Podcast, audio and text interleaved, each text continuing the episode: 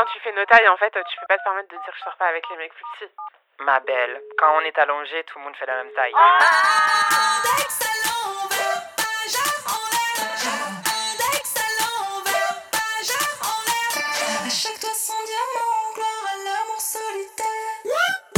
Hello, c'est Naya et vous écoutez Hotline, votre podcast original Spotify avec des meufs qui parlent de sexe en toute liberté.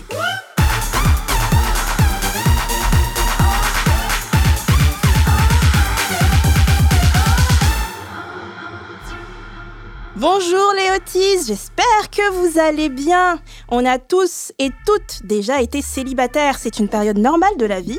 On peut hyper bien le vivre parce qu'on peut le choisir, mais on peut aussi se sentir seul et triste de ne pas avoir de partenaire. Pendant le célibat, on peut vouloir faire des rencontres pour se faire soulever ou alors décider d'en profiter pour se concentrer sur sa vie professionnelle. Il y a plein de choses à dire sur le sujet, alors on en discute aujourd'hui, cette semaine on est accompagné d'une super invitée, Claude Emmanuel, qu'on va présenter dans un petit instant. Sachez également que le vendredi 25, il n'y aura pas d'épisode d'Hotline. Ne soyez pas tristes, non. Notez bien notre retour, c'est la semaine suivante, le 4 mars. Ça va passer vite et ça vous donne aussi l'occasion de streamer nos anciens épisodes et même de les partager autour de vous. En seconde partie de cette émission, avec l'équipe, on, on répond toujours à vos questions sur le sexe. Vous pouvez y participer en laissant un petit message WhatsApp au 07 88 05 64 84. Et vous avez manqué la bonne nouvelle dans l'épisode précédent, d'ici quelques semaines, on pourra vous prendre en direct live au téléphone avec nous. Alors si vous avez envie d'en faire partie, n'hésitez pas à nous, le manifester en nous contactant sur WhatsApp.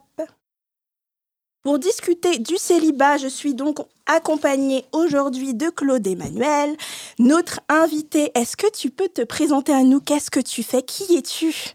Euh, question compliquée déjà. C'est juste la queen. voilà, on va laisser ça. Bien. En vrai, si vous voulez laisser ça, c'est votre choix. je suis pas trop sûre d'assumer. Mais euh, bah, je suis Claude Emmanuel. Je suis née dans les années 90.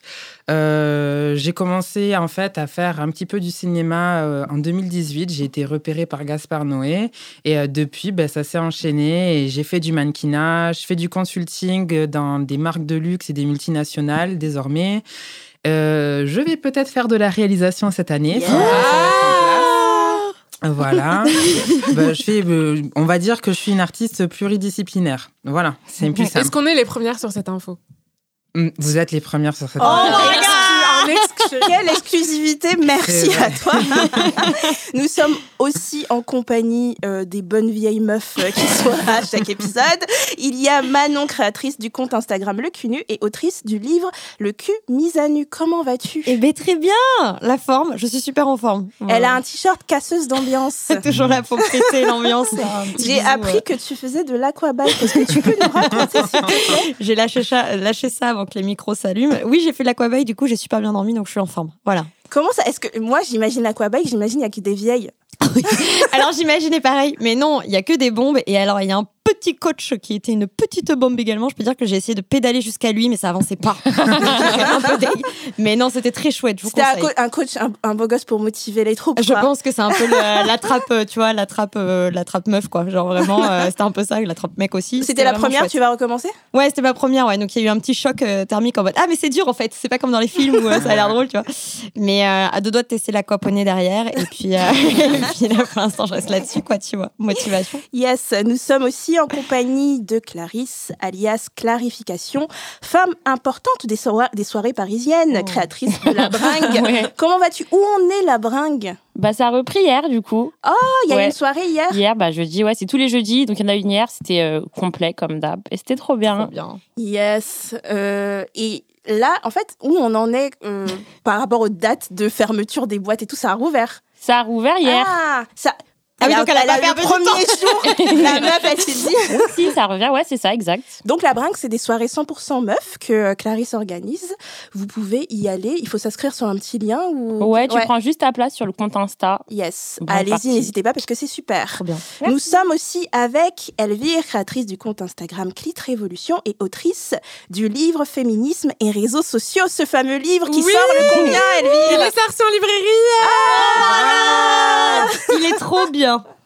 Yes, nous l'avons eu en avant-première et c'est vraiment super. T'es contente, euh, tu, tu fais de la promo, et etc. etc. Ouais, non, je suis grave contente et je suis surtout contente parce que je commence déjà à avoir les, les premiers retours parce que mes Patreons l'ont eu un peu avant. Ouais. Et du coup, donc, en gros, pour les personnes qui n'ont pas euh, suivi, c'est un livre qui parle du féminisme des réseaux sociaux et de comment le- les réseaux sociaux ont aidé à l'essor du féminisme, mais comment aussi il y a certains pièges dans lesquels on a pu tomber. Euh, et, du coup, c'est aussi intéressant de voir les discussions que ça va mener et quelles, quelles sont les, solutions qu'on va trouver euh, entre nous, entre féministes, pour euh, être plus efficace et moins se faire banane, et surtout être peut-être un peu plus dans un truc de pacification et de calme, de Yes. diplomatie. N'hésitez pas à vous le procurer. Si vous voulez des infos sur nous toutes, euh, il y a tous nos réseaux sociaux en description. Vous pouvez nous suivre pour savoir ce qu'on fait ou parce que vous nous aimez tout simplement. Oui, et d'ailleurs, je ne l'ai pas dit, mais du coup, si vous allez sur mon compte Insta, vous allez voir, il y a plein de, de rencontres qui sont organisées un peu partout en France. Donc, euh, j'espère rencontrer des hotties un peu partout en France. Il y a Marseille, oui. euh, il y, a- il y a plein de villes cool. Il y en a d'autres qui vont arriver, donc euh, renseignez-vous, mais je viens à côté de chez vous. Ah, c'est trop bien. Trop cool. Alors, les Otis, avant d'entrer dans le vif du sujet, on va revenir sur vos réponses au sondage Spotify la semaine dernière. On vous posait la question suivante. Selon vous, peut-on être célibataire et épanoui Déjà, merci beaucoup à toutes et à tous euh, de votre participation. Vous étiez nombreux à répondre comme d'habitude. Merci beaucoup. Euh, je vais vous citer quelques réponses euh, qu'on a eues. Alors, je le suis depuis mes 20 ans, célibat choisi et plan cul. L'épanouissement ne dépend pas de notre relation maritale. Il faut penser aux relations amicales, familiales et à sa situation pro. On a eu aussi, oui, on peut se focus sur soi, évoluer dans sa vie pro, kiffer la vie et pas se prendre la tête avec les relations amoureuses et les charges mentales et sexuelles. On a eu des réponses plus pessimistes. On a eu, euh, oui, mais il faut de la tendresse, c'est-à-dire une ou plusieurs personnes dans son entourage qui vont combler le besoin de tendresse et de soutien qu'on ne trouve pas forcément dans les plans cul. Oui et non. Perso, je suis célib depuis 2300 jours et quelques poussières. Je me sens bien, libre et tranquille, mais parfois, je me sens seule et j'ai besoin de quelqu'un pour moi. Et c'est normal. Vous avez le droit de de, de, de pas être euh, heureux et heureuse dans le célibat. Alors, les filles, à nous, je vais vous cuisiner. Oh God. Oh, Lançons la conversation. Quand vous êtes célibataire, est-ce que vous vous sentez épanouie et heureuse? Elvire. Ça dépend. Euh, ça dépend. Moi, c'est vrai que j'ai un tempérament où souvent le célibat, ça peut hyper bien m'aller parce que euh, je suis assez indépendante et je suis pas du tout. euh, j'ai pas, comment dire, j'ai un, un rythme de vie qui est pas stable. C'est-à-dire, j'ai pas des horaires de bureau, des machins et tout. Et donc, parfois, ça peut être un peu troublant pour la personne avec laquelle je vais être Ouais. de. de qui a généralement plutôt un CDI à plein temps, etc. Ouais. Et du coup, parfois, c'est des modes de vie qui vont pas forcément ensemble. Euh, mais euh, j'ai eu des moments aussi où j'étais euh, célibataire et en fait, je le subissais. Et j'avais envie d'être euh, accompagnée, d'avoir un partenaire de vie. Et dans ces cas-là, et surtout, on va pas se mentir de Ken, parce qu'il y a Ouais. aussi ce truc-là où parfois tu es très bien toute seule, mais la juste t'as envie d'avoir Ouais. un sex friend avec Mm. qui tu peux faire des trucs. Et du coup, euh, ces moments-là, je les ai moins bien vécus. Ou alors, parfois, euh, après un chagrin d'amour ou quoi, tu sais, quand t'as Mm. besoin de passer à autre chose et de Mm. genre que ton corps passe par quelqu'un d'autre tu vois, pour être lavé, tu vois, de la relation passée. Et du coup, dans ces cas-là, euh, ça peut m'énerver de pas trouver de, de partenaire. Yes, Claude Emmanuel. Oula. Euh, du coup, en ce moment, je suis dans une période où je subis mon célibat. Ah, t'en as marre? Voilà, je commence à en avoir marre, mais du coup, je m'intéresse à des personnes qui m'intéressent pas du tout. Et je me retrouve dans la, tout le temps, Mm. en fait, dans, le- dans le même cycle que toi. Euh, j'ai plus de CDI depuis euh, 2019. Du coup, en fait, généralement, les personnes qui rentrent dans ma vie, elles n'ont pas euh, bah, le même genre Rythme. calendrier que Ouais. moi, donc c'est un peu compliqué de pouvoir genre retrouver genre une alliance et compagnie. Et en même temps, après les journées de folie que je peux passer, ben, rentrer chez moi et me retrouver toute seule avec euh, Mahon Lapine. euh, c'est tendu quoi. Je me dis bon peut-être et tout. Et à ce moment-là qu'on commence à réfléchir et à s'imaginer des films et on se connecte sur Tinder Ouais, ou ouais. des trucs comme ça. Et puis généralement les plans c'est pas cool après quoi. Voilà. Du Sur- moins c'est mon expérience. Sur Tinder, ça donne quelque chose? C'est la flemme. Franchement, Tinder, c'était mieux avant. On va pas se Ouais. mentir. Bah, Franchement, c'est vrai, hein, mais je l'ai déjà dit. Hein. horrible, mais c'est surtout des les applications. Genre celle que je trouve encore plus horrible, c'est par exemple OkCupid. Ah ouais, Toi, tu l'aimes bien. OK Cupid, en plus. C'est ça passe. Ouais. Elle, aime bien Parce OK que, Cupid. parce que, parce que bah, du, du coup, hum, moi j'ai une expérience de, de, de, de femme, mais j'ai surtout une expérience de femme trans. Et dans cette euh, expérience-là, euh, bah, le sexpo, tout ça, c'est hum, délayé en fait de la culture queer. Ouais. Et euh, du coup, bah, là par exemple, bientôt il y a un livre qui va sortir de Talma Desta. Je Oui, vous- que j'ai lu en avant-première. Il est Moi, j'ai lu quelques. Voilà. Il est Et, et en fait, c'est important de. Rétablir la vérité que, par exemple, par rapport à ce truc de sexpo, bah, c'est pas. euh, En fait, c'est pas aussi empouvoirant qu'on le pense dans les milieux queer. Ouais. Tu peux, Et- tu peux définir sexpo peut-être pour les auditeurs et auditrices Oula, c'est mais- compliqué déjà pour moi. Sexe positif, c'est euh, sortir en fait des cadres, des pratiques, je dirais, euh, si c'est hétéronormative, voilà, sans les injonctions qui sont liées au patriarcat, euh, surtout bah, du coup pour les corps euh, femmes, on va Ouais. dire. Et, euh, et donc du coup là, moi, c'est mon expérience de 2021, c'est l'expérience du coup de découvrir. euh, des sexualités différentes et de me traumatiser aussi parce que du coup on, on m'a injonctionné dans ma communauté à absolument faire ces expériences-là Ouais. et finalement elles sont pas du tout positives pour Ouais. moi. Mm. Donc c'est là que je découvre ce célibat, ce célibat qui est euh, genre c'est un coup de poing dans la gueule Ouais. quoi Ouais, en fait. ouais. Et puis il y a plein de bilans. C'est la trentaine, c'est les le, la crise de la trentaine, c'est euh, bah, les reconversions professionnelles, euh, les personnes qu'on rencontre. Du coup la communication elle passe pas forcément et compagnie. Et puis pour moi aussi c'est un retour vers l'hétérosexualité que que je redécouvre. Et il faut dealer avec les mecs et ils sont ils sont relous wesh. Voilà c'est des bébés genre. Euh, Et est-ce qu'à un moment dans ta vie, tu visais bien le célibat où tu t'es dit, ouais, là, je suis bien et tout? Est-ce que ça a duré quelques mois ou direct, tu t'es dit, euh, non, j'en ai marre Oui, genre, hum, je suis une personne tardive, donc attention, grand scoop, même s'il y a quelques personnes qui le savent, j'étais vierge jusqu'à mes 26 ans. Ouais. D'accord. Voilà, donc euh, moi, mon expérience à la sexualité a été très tardive parce que déjà, on n'en parlait pas dans mon foyer. Ouais. Euh, et ensuite, ben, parce que moi, euh, foncièrement, j'avais un blocage parce Bah oui. que j'étais pas affiliée au Mm. genre à quel je m'identifiais. Mm, mm. Et donc, du coup, j'ai pu rencontrer la première personne avec qui j'ai passé une partie, donc du coup, une petite partie de 4 ans de mon existence avec lui. Et euh, ça a été ma première expérience vraiment amoureuse, sexuelle Ouais. et compagnie. J'avais que cette expérience-là pour me Ouais. cadrer dans, dans ça. Et euh, après cette expérience-là, vu que c'est moi qui l'ai largué, j'ai eu ma slut era. Euh, C'est même pas ma slut era, c'est ma whore era, tu vois. Donc ouais, j'étais très contente d'être célibataire à ce moment-là. Ah, ça a duré combien de temps Hum, C'était en pointillé, genre il y avait des moments où ça s'arrêtait, Ouais. euh, voilà. Ouais. Mais depuis ce moment-là, à chaque fois que j'ai voulu me mettre en couple avec quelqu'un, c'est la personne qui m'a largué. D'accord. Voilà. Ouais. Ok, euh, je me reconnais, enfin, je, je comprends tout, ce- tout ce que tu dis sur OkCupid. Autant OkCupid, je trouve qu'il y a des personnes qui vont comprendre plus ce que c'est que le féminisme et tout. Ouais. Les termes, en fait, ils Ouais. comprennent les termes de ce que c'est. Donc, t'es pas là en train d'expliquer des trucs à des gens qui en ont jamais entendu parler, tu vois, par Ouais. exemple sur Tinder, mais les gens. Non, mais c'est Sont à la parler sur Tinder. Sur Tinder, tu swipes, c'est tout, tu tu parles vois. pas. Voilà. Mais autant, moi, j'ai toujours dit, j'ai toujours répété dans cette émission, moi, je suis pas sexpo. Et, euh, et en fait, j'ai eu ma période sexpo comme plein de meufs euh, où je me suis dit, mais en fait, la libération, parce qu'en fait, tu avais plein de messages qui nous disaient, tu peux euh, coucher avec qui tu veux. Et c'est quand même assez fantastique, surtout quand tu grandis dans un foyer. Moi, je- j'ai Oui, grandi dans un foyer euh, hyper croyant, Ouais. hyper religieux, où on parlait pas de sexe. Et donc, il y a des voix qui te disent, mais en fait, tu fais ce que tu veux de ton corps. Et c'est quand même assez génial de l'entendre. Donc, tu es là et tu crois trop que tu vas plus recevoir de violence parce que tu es maître de toi-même. Mais en fait, tu commences à coucher surtout avec des mecs cis et tu te rends compte qu'en fait, ils utilisent Mm. tout ce mouvement de libération Exactement. Pour, euh, pour leurs propres besoins. Et en fait, tu te rends compte que tu vis la violence, mais d'une manière totalement Ouais. différente, avec des gens qui s'en servent contre toi. Il y a Mm. toujours de la manipulation, mais c'est d'une manière autre, quoi. Clarisse, je te pose la question. Et toi Alors moi, c'est un peu comme Claude Emmanuel. J'ai Ouais. eu ma slut era quand j'avais genre entre 19 et 23 ans. Ça durait très longtemps. Et c'était à ce moment-là que j'avais le plus envie de me poser. Genre, tous les soirs, je baisais avec quelqu'un, mais pour moi, c'était le grand amour. Alors, Ouais. pas du tout.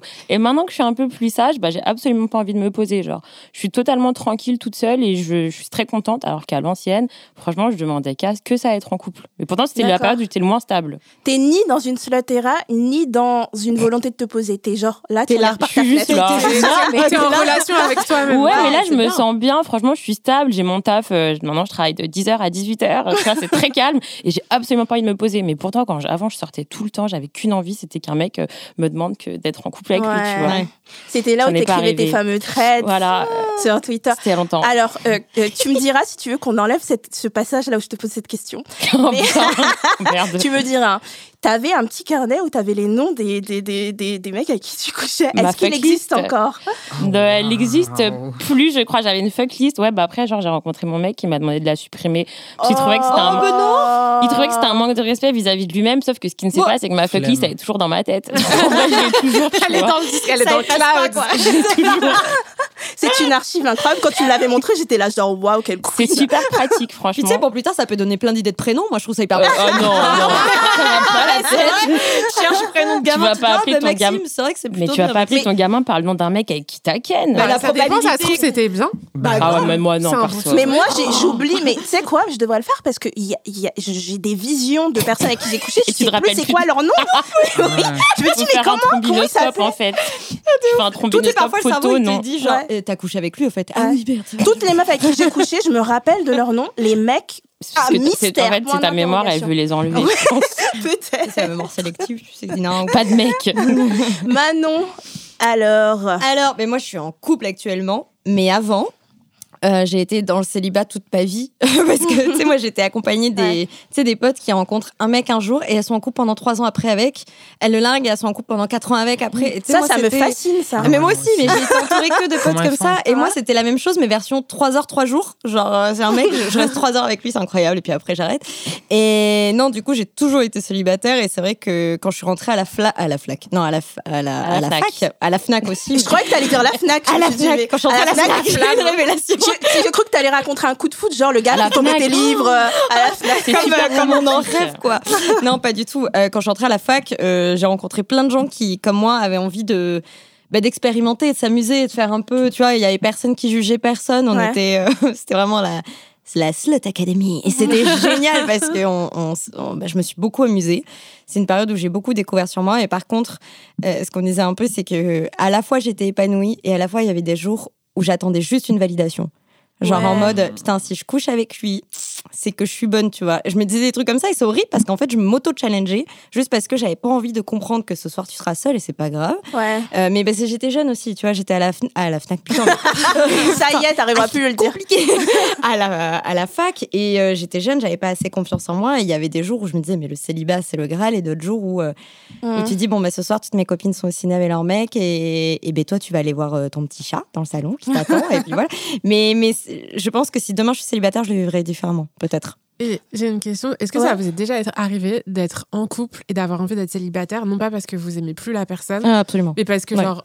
Moi, je sais que c'est un truc que j'ai vécu quand je vivais avec des mecs où j'étais là, en fait, ça me saoule. Enfin, en fait, j'ai envie de. Parce que t'avais envie d'être seule. Quand t'habites Ouais, avec ouais, eux, voilà. c'est chaud, je pense. hein. En Ouais. fait- ouais, en fait, euh, quand je suis en couple, des fois, je suis là, genre, pourquoi je cherchais tant ça? Ouais. Mais de Tu ouf. vois Mais exactement. je peux Moi, comprendre. ça m'est arrivé d'être là, mais tout ça pour ça, quoi. Mais oui, Tu sais, c'est comme Dewey, genre je m'attendais à rien mais je suis quand même déçue. tu vois. C'est intéressant d'avoir vos réponses parce que moi, genre, non, ça m'est jamais. Jamais arrivé. Ouais. Non, jamais. À chaque fois que t'étais en couple, t'étais. Ouais, parce que, parce- ben, en fait, déjà, je suis scorpion, ascendant scorpion. c'est la flemme, tu vois. Mais en fait, moi, dès qu'il y a un truc, genre, ça rentre dans une case. Ah, t'es en couple, ting, Ouais, ça- c'est bon. over. Ouais. Genre, jusqu'à que la case se fasse ting, tu t'es fait larguer. Ting, ting. Oh non. là, c'est euh, hop là. Mais du coup, moi, genre, je suis d'une loyauté euh, sans égale, en fait. Ouais, Ouais. mais c'est pas une question de loyauté, c'est genre une question de. Des fois, t'es dans un truc et, et tu, tu te rappelles des de- des moments où tu étais célibataire, Mm. où tu faisais des trucs que tu faisais pas quand tu étais en couple. Mm. Ouais, rien à voir avec le sexe et tout. Mais tu vois, ce truc-là de. Moi, je sais, tu vois, quand j'habitais avec quelqu'un, ça me saoulait de devoir rendre des comptes sur euh, est-ce que je viens dîner à la maison ce soir ou pas? Euh, Est-ce que non, non, non. Est-ce que euh, tu peux inviter tes potes Ouais. ou pas? Tu vois, et en fait, c'était pas. Ça Après, j'ai compris que c'était pas le couple, c'était la vie en couple. Tu vois, je pense que Oui. c'est- je suis pas faite pour la. Et clairement, euh, depuis que je vis plus avec, euh, avec mes mecs, euh, ça se passe mille fois mieux et j'ai plus Oui. ce truc-là. Ouais. C'est parce que Mais à l'époque- pas, te Ouais, pas. en fait, ça m'allait Ouais. pas, alors que j'ai toujours cru que c'était un peu mon rêve, tu vois, Ouais. d'avoir un mec avec qui j'allais vivre et tu vois, on allait euh, décorer notre appart ensemble et, euh, Mais parce que c'est ce qu'on et t'apprend. on se coucherait Ouais, euh, En fait, tous les soirs. voilà. Que genre le goal ultime, c'est d'avoir quelqu'un, euh, deux enfants, un appart et voilà quoi. Et du coup, de revoir ce schéma-là, parfois ça peut être un peu compliqué peut-être. Moi, j'avais l'impression des fois que je m'occupais de quelqu'un. Oh, Mais ça, c'est les mecs cis, ça. c'est- Mais euh, je m'occupais, je les portais et tout. Ouais, et, je- toi et- aussi. et déjà, je dépense beaucoup d'énergie à être. C'est difficile d'être moi. Je suis une femme noire, euh, euh, je suis pas hétéro, euh, surtout quand j'étais de, de relations lesbiennes. euh, C'était, il y avait tout qui, toutes les intersections qui un peu rentraient, beaucoup d'intersections qui rentraient. Et j'avais l'impression que c'était dur d'être moi. Et quand je me mettais avec des white guys qui me rajoutaient du travail, je disais mais t'es un white guy. Mais et en plus c'est moi qui dois m'occuper de toi. J'en avais marre. J'étais épuisée. Donc c'est ça. Mais après quand je suis célibataire, par exemple, je suis célibataire là et je me dis ah j'aimerais bien quand même retrouver. Bah oui, je rentre chez moi Ouais. et j'aimerais bien retrouver. euh, là, je vais me prendre un chat parce que il y a rien. Il faut caresser C'est quelque trop chose. bien.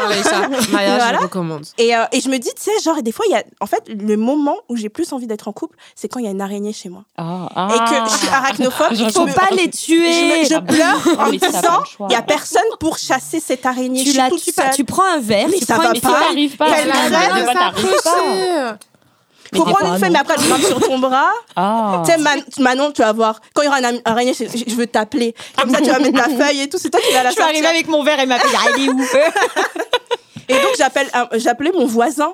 C'est mon voisin qui venait chasser mes araignées. Bah voilà, qui a besoin d'un mec quand on a un voisin Et donc, euh, voilà, moi, c'est aussi, c'est un peu, on a tous eu le même discours. C'est des fois, on est en mode, euh, En fait, ah ben, en fait, le célibat, c'est cool. Ouais. Et des fois, on est en mode, euh, on aimerait bien se poser, quoi. En fait, les envies, elles changent, je pense. Donc, Ouais. euh, ton, ta- la vision dont tu vis le célibat, elle change aussi, forcément, Ouais. tu vois. Est-ce que c'est difficile de trouver un bon parti? Claude Emmanuel. Oh waouh, Euh, direct sur moi, genre. Bah, déjà, qu'est-ce que c'est un bon parti euh, Quelqu'un qui, que tu trouves euh, intéressant, euh, que tu trouves cool, euh, qui va. Est-ce que tu t'ennuies des fois dans des dates en disant c'est pas un assez bon parti? Hum, Oui. Tout le temps. Je passe ma vie à ça. Hum, non, pas forcément, mais c'est-à-dire qu'en fait, j'ai l'impression qu'il y a beaucoup. J'ai pas l'impression que quand je date quelqu'un, il y a, on me regarde pour pour vraiment qui je suis. On me date et en fait la personne, elle voit tout ce qui m'entoure, l'aura de tout ce que de tout ce que je peux représenter. Et du coup, bah, moi je le ressens très rapidement et c'est ça généralement qui fait qui me fait déchanter. Ouais. Mais euh, non, je, euh, genre littéralement, bah, comme peuvent confirmer mes potes, genre, genre j'ai, j'ai, euh, je sors qu'avec des, si je sors avec des mecs cis, c'est des mecs moches, souvent. Et elles me disent, Mais eh, eh, pourquoi? ben, Non, I'm going to say something. Genre, clearly. Charity. Genre, non, pas charity, genre, parce qu'en fait, j'ai été grosse, j'ai j'ai fait 170 kilos. Du coup, j'ai vécu, euh, du coup, euh, ce qu'on appelle concrètement l'obésité. Euh, et puis, d'un coup, genre, j'ai, je, je, suis devenue la personne que je suis, c'est-à-dire une femme. Euh, d'un coup, je suis devenue mannequin. D'un coup, il y a plein de trucs qui me sont tombés Ouais. dessus où, en Mm. fait, Mm. j'ai compris que la part physique, Mm. elle euh, dénote de, de plein de choses. Et donc, quand je vais date ces mecs-là, je me dis, c'est quand même un toupet de ma part de euh, ou alors peu importe d'autres personnes de la communauté tu vois euh, queer ou quoi que ce soit je dis c'est quand même un toupet de ma part d'avoir des critères physiques hardcore alors que moi-même j'en sors qui étaient hardcore. Et du coup je dis aussi un truc genre par exemple sur mes réseaux sociaux quand je poste quelque chose je poste souvent avec le hashtag traumatized bombshell parce que j'estime que derrière toutes les personnes belles, il y a des énormes traumatismes. Du coup, dès qu'il y a un, un beau mec qui me, d'après tu vois les standards de beauté qui m'accoste, je me dis C'est un sac à trauma. That's some red flag shit is coming for me. Et, et en fait, genre, je, je peux éventuellement leur laisser la chance, mais très vite, dans la tournure des phrases et compagnie, je sens que ça va pas coller du tout. Tandis que c'est pas des ugly guys. Moi, je les trouve genre kind of cute. Mais Ouais. genre, dès que je les montre à mes potes, mes potes, elles me font ew. genre, vraiment, en mode genre ew. Mais genre, tant, tant que toi tu les trouves Ouais. beaux, euh, franchement, euh, c'est Tu sais, les souvent la de la personne qui personnalité, regarde. ça change Mais la moi, beauté. bah, alors moi, je suis avec- sur les Je beaux. euh. avec, je sors Non, avec mais des gars moches alors, hein, parce que mes potes ils sont là, genre c'est quoi ça? Moi, genre, j'aime trop les, les geeks qui se jouent aux jeux vidéo et tout, et des fois ils sont genre pas, c'est pas genre machin, mais moi je suis là genre qu'est-ce qu'il est chou, tu vois? Mais c'est ça, et je trouve de la beauté dans le truc, tu vois. Mais euh, mais des potes disent euh, ouais pas top, tu peux avoir mieux et tout. euh, machin. Exactement pareil. Ouais. Exactement Ouais, mais tant que toi, tu, ce que dit, que tant que toi, tu le trouves beau. Puis en plus, quand tu connais la personne, généralement, te- ta perception change. Genre, tu trouves la Mais- personne et genre, j'ai vraiment si pas de critères physiques en fait. C'est assez hallucinant. Genre, je n'ai aucun critère physique. Genre, on, on peut me poser la question, genre, même sur mes réseaux sociaux, on me dit, ouais, il n'y a pas genre une star sur qui tu crushes ou quoi que ce soit. Bah non, en fait. Ouais. Genre, il n'y a, y a Tu pas regardes l'âme.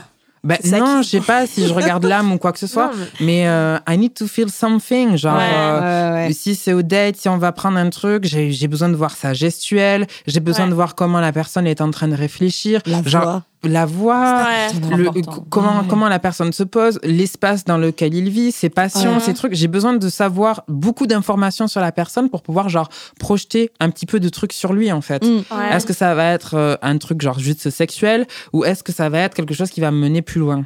Mais du coup, c'est pour Ouais. ça que ça bloque avec les applications. Puisque Mais oui. les apps, Bah, c'est hyper vais- superficiel. tu J'ai- vois. Alors les applications en fait, genre déjà l'appellation application de rencontre, c'est pour rencontrer des gens. Mm. Mais la plupart des personnes qui sont dessus, elles sont là pour baiser. Ouais. C'est une rencontre en soi. Réputation de baise. Mais ouais, mais du coup, quand toi, t'es déjà considéré par la plupart de, de- de- des normes sociétales comme un objet sexuel, quand tu te rends sur ces applications-là, le dernier truc dont tu as envie, c'est que tout de suite qu'on te parle de l'aspect sexuel, genre. Ouais. Ouais. Et en plus de ça, moi, je fais partie de ce genre de fille qui tout de suite annonce sa couleur. Genre, par exemple, sur ma bio Tinder, sur le truc, il y a marqué femme trans et fière, donc ta mère. Genre, un truc comme ça, flemme, avec ma taille, 1m80 quand même. Genre, euh, je préviens parce que, bref, tu sais. Et, euh, et en fait, rien qu'en disant ça, ben, tout de suite, le comportement de ces hommes-là change. Et j'ai pas envie de me foutre la pression Ouais. de me dire que quand la conversation elle est engagée et que je vais aller le rencontrer, il va falloir que je lui fasse mon coming out. Genre, ça Mm. me saoule en Ouais. fait. Mais du coup, je reste quand même, genre, sur une dizaine de matchs, il n'y en a qu'un seul qui va pas parler de ça en fait. Ouais. Voilà.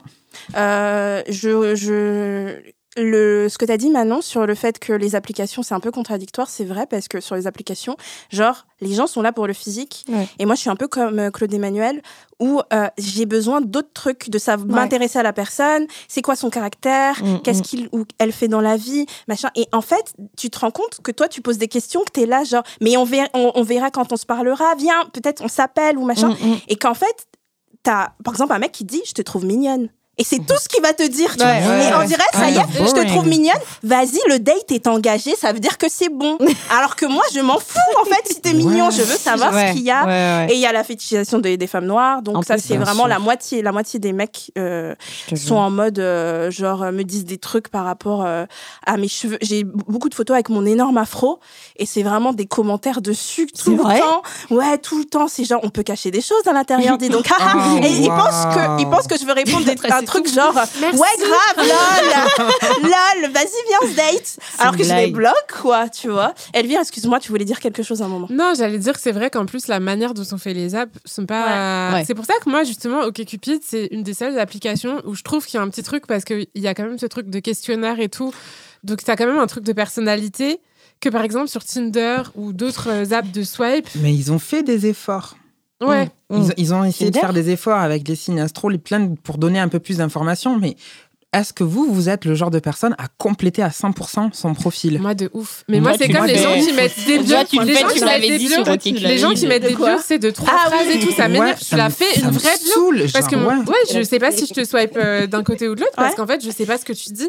Et c'est ça, moi, qui me saoule dans les applications, c'est que de fait, quand t'es une personne qui s'en fout un peu de l'aspect physique, on va pas se mentir, quand euh, le mec est charmant, ça, ça ajoute Oui, au truc. bien sûr. Mais en fait, le charme, Tu veux savoir à ce qu'il y a contrario, il y a, Ouais. plein de gens que tu peux trouver pas particulièrement beaux. Et en Mm. fait, tu passes euh, un quart d'heure avec eux et derrière, t'es là, genre, c'est le mec le plus sexy de la Terre. Exactement. Charisma. Et du coup, c'est vrai que du coup, les apps, ça aide pas trop à ça. Et donc, pour répondre à ta question du dé- de départ, de Ouais. genre, est-ce que c'est facile de trouver un bon Ouais. parti? Moi, je trouve que c'est hyper dur parce que justement, si tu considères qu'un bon parti, c'est quelqu'un avec qui tu as un peu une vision commune, où tu sais que tu peux taper des barres, que vous avez euh, des Mhm. valeurs politiques qui sont les mêmes et tout, Ouais. c'est hyper dur. Autant c'est facile de trouver un beau Ouais. mec. Tu vois, autant c'est difficile de trouver quelqu'un qui correspond, tu vois, aux Ouais. critères euh, moraux de genre la personne avec qui tu sais Ouais. que tu peux passer des nuits blanches euh, Ouais. en parlant. euh, Ça demande du temps et de l'énergie, en fait. Ouais, ça demande vois. beaucoup de les applis. Mais en plus, moi, je vais sur OkCupid parce qu'il y a un questionnaire. Et Ouais, du coup, le exactement. questionnaire, moi, je réponds à plusieurs questions. Je réponds à toutes les questions. euh, euh, Les questions d'une demi-heure, là. Bah questions, ouais, on a- il y a genre, trop euh, long. c'est sans fin. pour, parce qu'il y a des questions politiques qui sont essentielles. Es-tu de gauche ou de droite? Euh, Que penses-tu de la com- soutiens-tu la communauté LGBT Euh, Plein de trucs comme ça. Ou pour moi machin. Et tu vois des profils vides. Et ils disent salut, ouais. ça va? Mais en fait, euh, va Non, te ça niquer. va pas du Ah, c'est tout. pas Va te niquer. Parce que non, je. euh, Qu'est-ce qui. Et quand je dis, mais t'as rien dans ta bio et tout. Oui, mais je te trouve mignonne. Il y a ce truc de. c'est bon, ça suffit, quoi. Non, franchement. Alors, Clarisse, est-ce dur de trouver un bon parti? Bah, c'est vrai que, comme Elvire dit, un bon parti en soi, c'est quelqu'un qui va avoir les mêmes valeurs que toi, qui a pensé comme toi. Et donc, euh, moi, je pense que c'est dur, voire même impossible. J'ai jamais rencontré un mec avec qui on était en symbiose sur notre façon de penser. Et D'ailleurs, tous mes mecs, ils m'ont dit que j'avais des valeurs trop cheloues. Du coup, je pense C'est que quoi qu'ils appellent valeur Bah, je sais pas, mais apparemment, j'ai des valeurs trop bizarres et je suis trop ouverte d'esprit. Donc, Trop- je pense que je vais jamais trop trouver cette phrase, je la comprends. Ouais, on m'a toujours ouvert d'esprit. Comment Je tu peux être on m'a trop toujours ouvert d'esprit Et je pense que je vais jamais trouver un mec avec qui on pense vraiment pareil. Donc, du coup, bah, je pense que j'aurai jamais de bon parti. Oh, ben non, dis pas ça. c'est pas Mais non, je suis Bah, sûre- après, meuf, vraiment, j'ai jamais trouvé un mec. Vraiment, toutes les cases, toutes les cases mentales, on pensait, non, pas les cages. Toutes les cases mentales, on pensait pareil. Genre, jamais, jamais, jamais. Il y a toujours un truc qui va pas. Où tu, les, tu, vas cher- tu vas les chercher où, tes gars? Bah, j'allais chercher un peu partout. Putain, ça, on dirait que tu vas au supermarché, là, toi, toi, Je descends célibataire bah, chez moi. euh, Putain, mais temps, c'était les chauffeurs Uber. là-bas, euh, voilà. ah, les c'est chauffeurs. Uber. C'est les Alors, alors, à un moment, t'avais mis ça sur Twitter, je Oh, me souviens, euh, par rapport aux chauffeurs Uber. Et genre, j'étais là, genre, mais comment on pécho un chauffeur Uber? T'étais là, genre, tu montes et tu dis quoi? Tu dis, euh, ça va? Bah, La phrase toute simple, bonjour, ça va? Vous préférez travailler la journée ou la nuit? D'accord. après, voilà. il Ah, mais ça, un c'est de la drague. Moi, je demande toujours. genre. je, je leur fais la conversation, je demande toujours. Bah, ça pas- commence souvent comme ça. Et après, il me dit pourquoi il préfère travailler la nuit? Je dis, oui, des fois, vous voyez des filles qui vous draguent, des trucs comme ça, et voilà quoi. Non, mais comment t'arrives à voir s'il te plaît Ah, je vois pas, j'ai déjà fait l'erreur. T'as déjà fait l'erreur et en fait, euh, il s'est levé et en fait, ouf. Mais ça- en fait, il y a un mec dans le rétro, il avait l'air grave beau. Ouais. Le masque. Et euh, en même temps, c'était avant le max. Quand j'étais un peu une pétasse, c'était avant le max. donc ça va. Mais je le voyais dans le rétro, il avait l'air BG en mode un petit chauve et tout. Mais en fait, c'était un daron. Mmh. On a quand même Ken, hein, mais euh, Ça me voilà quoi. Ça me bute la définition du BG qu'elle donne un petit chauve. Ça me bute. Ah, bien sûr, grosse dédicace aux chauves. On a j'aime Les bien les petits chauves. hein. chauves. quand même. Les petits chauves, sachez que Clarisse vous aime beaucoup. Non, je préfère les grands chauves de base, genre Les grands Philippe Etchebest. Oh, Ah oui, wow. si, Mais si. il Ah, est petit, hein. Il est petit Il est petit, Mais Philippe non. Etchebest. Je crois qu'il fait, un, il fait 1m69. Non, non, C'est pas possible. Non, non, je refuse. Non, grand, c'est pas non. possible. Je te jure, un jour, j'ai j'ai cherché sa taille parce qu'il me fait quelque chose, moi, que j'ai envie qu'il- Ah qu'il m'engueule parce que j'ai raté ma tarte tatin. J'ai envie qu'il me dise des trucs de cuisine. Euh, Franchement, il me fait un truc. Il peut pas faire qu'un mètre 69, c'est Non, pas il est possible. grand. Non, non, Ah il ouais, est grand. Non, c'est Je trop petit. Il doit faire au moins 1 S'il te- 75 S'il vous plaît, la prod, vous pouvez chercher la taille de Philippe Etchebest, que j'ai 1m69. tapé sa taille. C'était 1m70 ou 75, dans ces eaux-là. Flemme. Bon, en attendant d'avoir la réponse, Manon, est-ce dur de trouver un bon parti Euh, alors après tout ce qu'elle vient de dire, euh, Clarisse, là, je suis pas prête de m'en mettre dessus. Il y a eu trop d'infos en peu de temps. Euh, je dirais que c'est dur euh, déjà pour par rapport aux autres parce que il faut prendre du temps à connaître les. Excuse. Vas-y, c'est attends, moi, attends, j'ai elle a- tort, elle a bugué. T'as vu Ah, euh, dans les émissions, il est toujours à hauteur Mais des oui, casseroles. mais- Ah, 1m78. Ah bah tu vois Peut-être que dans ma tête, Ah, c'était 1m68. 1m69, J'ai, Pas touche à Cela dit, je fais un- une, une grosse dédicace à tous les mecs petits. On vous aime. Mais aussi. oui, de Euh, ouf. Moi non, mais De je suis sortie avec un mec qui faisait ma taille pile poil. Mais tu fais On aurait dit deux enfants qui qui sortent de l'école, je sais plus, parce que je suis toute petite, mais c'était un gars incroyable. Enfin bref. Enfin, tu les aimes, Elvire. On- Je pense qu'on a le droit d'avoir des critères physiques sans Moi, que ce je soit aime, catastrophique euh, pour nous. hein. Mais non, mais je dis pour les autistes qui sont petits, qui sont complexés, de dire. Elvire euh, vous aime. voilà, Moi, Bah, je vous mais- aime. vous aime. Je n'aime pas les autres. Du coup, Oui. j'aimerais rétablir la vérité. Je marque 1m80 dans ma bio. Genre, c'est pour prévenir que je suis grande. Parce que, genre, parfois sur les photos, ils croient que je fais 1m70 ou Ouais. 75. Et puis, tu vas au au date et d'un coup, c'est genre, j'ai mis des talons de 10 cm et du coup, il m'arrive au niveau des épaules, au niveau de la poitrine, carrément. C'est Pratique, pratique. Bah, c'est vrai, peut-être. Mais est-ce que, ça te dérange Toi, ça te dérange pas soit Jusqu'à maintenant, les mecs dans- avec qui j'ai été engagée, ils étaient. euh, ah non, c'est faux. Il y en a un, il était plus grand que moi, beaucoup plus grand. Mais sinon, ils étaient plus petits que moi. D'accord. Genre, Ouais. généralement, 1m75, genre. Mais quand tu fais nos tailles, en fait, tu peux pas te permettre de dire que je sors pas avec les mecs plus petits. Ma belle. Quand on est allongé, tout le monde fait la même taille. Ah déposer un brevet là, faut la poser cette phrase pour faire quelque chose. Pour faire un t-shirt. Pour faire un t-shirt. C'est juste. C'est génial. Euh, Manon, t'avais pas fini, vas-y. Non, du tout. Euh, pardon, oui, donc je disais c'est dur par rapport aux autres, mais aussi peut-être par rapport à soi. Parce que je pense que moi, pendant longtemps, je cherchais genre des mecs qui me conviennent, mais je savais pas vraiment ce qu'il me fallait, tu vois. Donc je suis Tu tombée. savais pas c'était quoi tes goûts? Bah ouais, genre euh, je me disais, euh, je me disais, je, je- genre, je reproduisais un peu par exemple mes potes ou je sais pas mes parents ou mes frères et sœurs en mode non mais moi j'aime bien les mecs. euh, je sais pas, tu vois pendant un temps je me disais j'aime bien les mecs avec beaucoup de caractère, genre euh, ceux qui tu vois me font limite faire ma gueule parce que j'ai trop de caractère et tout. En fait pas du tout. Aujourd'hui je suis Mais là, là ouais. tu parles trop fort. non vraiment, ça. alors, que j'ai beaucoup de caractère de ça. Mais c'est juste pendant longtemps je me focalisais sur des trucs faux parce que je me connaissais pas bien et parce que je connaissais pas bien euh, mes envies, mes besoins. Et, et du coup, bah non, je trouve que trouver un bon parti, c'est pas évident, euh, Ouais. ni pour toi, euh, ni pour euh, l'autre, ni. Donc ça met du temps et je pense qu'on le trouve jamais vraiment. À tout Ouais. moment, dans 10 ans, j'aurais besoin d'autre chose, quoi. Oui, Claude Emmanuel. Du coup, j'ai une question par rapport à ça. Est-ce que on peut. Alors, je fais peut-être une hypothèse, voilà, comme ça, mais genre, le fait de trouver un bon parti, est-ce que c'est pas genre dix fois plus difficile depuis qu'on est sous Covid? Parce que. Ça peut être horrible. Ah ouais, Voilà. célibataire Si, si, maintenant, si, Bah, c'est ouais, c'est horrible. Euh, mais du coup, genre à part les euh, à part les, les matchés sur les applications de rencontre ou quand ils atterrissent dans tes DM sur euh, les réseaux sociaux, euh, les lieux où d'habitude on Ouais, date, ouais. ils sont plus accessibles. Bah, ça Bon, réouvre, il- ça y est, heureusement, Ah. il, il réouvre et tout. Genre, toi-même, tu sais, samedi, voilà. mais euh, mais ouais, du coup, genre. Mais moi, ça- c'est l'inverse. En fait, depuis ouais, en fait, Covid, deux. En fait, deux. avant le Covid, ça faisait des années que j'ai Mm. pas eu une relation. Genre, je couchais quand j'avais envie, que j'avais pas eu de relation. Depuis le Covid, j'ai eu trois relations sérieuses qui ont duré des mois. Ouais. Et en fait, c'est, je pense, dû à un peu la peur de la solitude de Ouais. chacun. Et on, se disait, ah, ben, j'ai trouvé une, un partenaire, je vais rester avec. Et on va squatter. Ça Ah, s'appelle Clarisse. l'apocalypsing. C'est Ah, J'adore ce nom, il est hyper Ah, sensationnel. C'est génial. Voilà. Et moi, ça a fait tout, ça a fait l'inverse. Et Euh, c'est quoi C'est genre abandon issues. Bah, c'est en fait. gros, genre, tu rencontres une personne et comme on est en période de pandémie et tout, Ouais. tu dis c'est la bonne personne. Ouais, je voilà, exactement parce que ça. comme on, on se dit peut-être qu'on va tous mourir dans pas C'est longtemps, pour ça bah que tout le voilà. monde s'est fait larguer euh, en l'été Non, mais- 2022. Une sorte de déconfinement, largage. Voilà. Euh, justement, pour euh, mon livre que vous pouvez retrouver partout. Euh, À la Fnac. À la Fnac, justement, parce qu'on en parlait. Euh, j'ai fait un chapitre sur le Covid et justement, j'avais interrogé plein de petits culs, donc d'abonnés, et j'avais vraiment les deux. C'est-à-dire qu'il y a des gens à la Ouais. fois qui disaient c'est hyper dur de rencontrer, je sais plus ce que je veux, euh, j'arrive pas à rencontrer des gens et j'arrive pas à approcher les autres. Et en même temps, il y en avait d'autres qui disent mais en fait, moi, j'ai appris à me découvrir pendant ce confinement, je sais vraiment ce que je veux ou au contraire, je sais au moins ce que je veux pas. Et du coup, ben, je reprends ma vie, je reprends ça et en fait, je, je, j'ai enf- je m'en concentre enfin sur les bonnes personnes. Enfin, c'est un peu les deux. Je pense que ça a fait des chocs euh, pour tout le monde et que ça peut aider comme mettre des freins quoi. Donc c'est horrible parce que j'ai eu ces deux, j'avais les deux témoignages, donc je savais pas trop quoi en penser. Mais en tout cas, j'avais, en tout cas, le problème, le plus gros problème, comme tu dis, c'est le côté sanitaire où en fait les gens ont commencé à être un peu dégoûtés des contacts avec les autres et du coup tout ce qui est approche tout ce qui est euh, faire Ah, le, je- premier je- pas et je tout ben, ça a pélaxes, vachement creusé les écarts je en fait fous. les gens qui y arrivaient pas ils y arrivaient ils arrivent plus du tout en fait j'avais surtout eu ça par Ah, contre. moi, je ça léchais des visages. Tu continues de lécher des culs ou pas Eh ben. Eh ben super, puisque c'est ce qu'on fait un premier date, Clarisse. Pourquoi pas Oui, j'avoue, après tout. Bah pourquoi pas lécher un cul, un premier date. hein.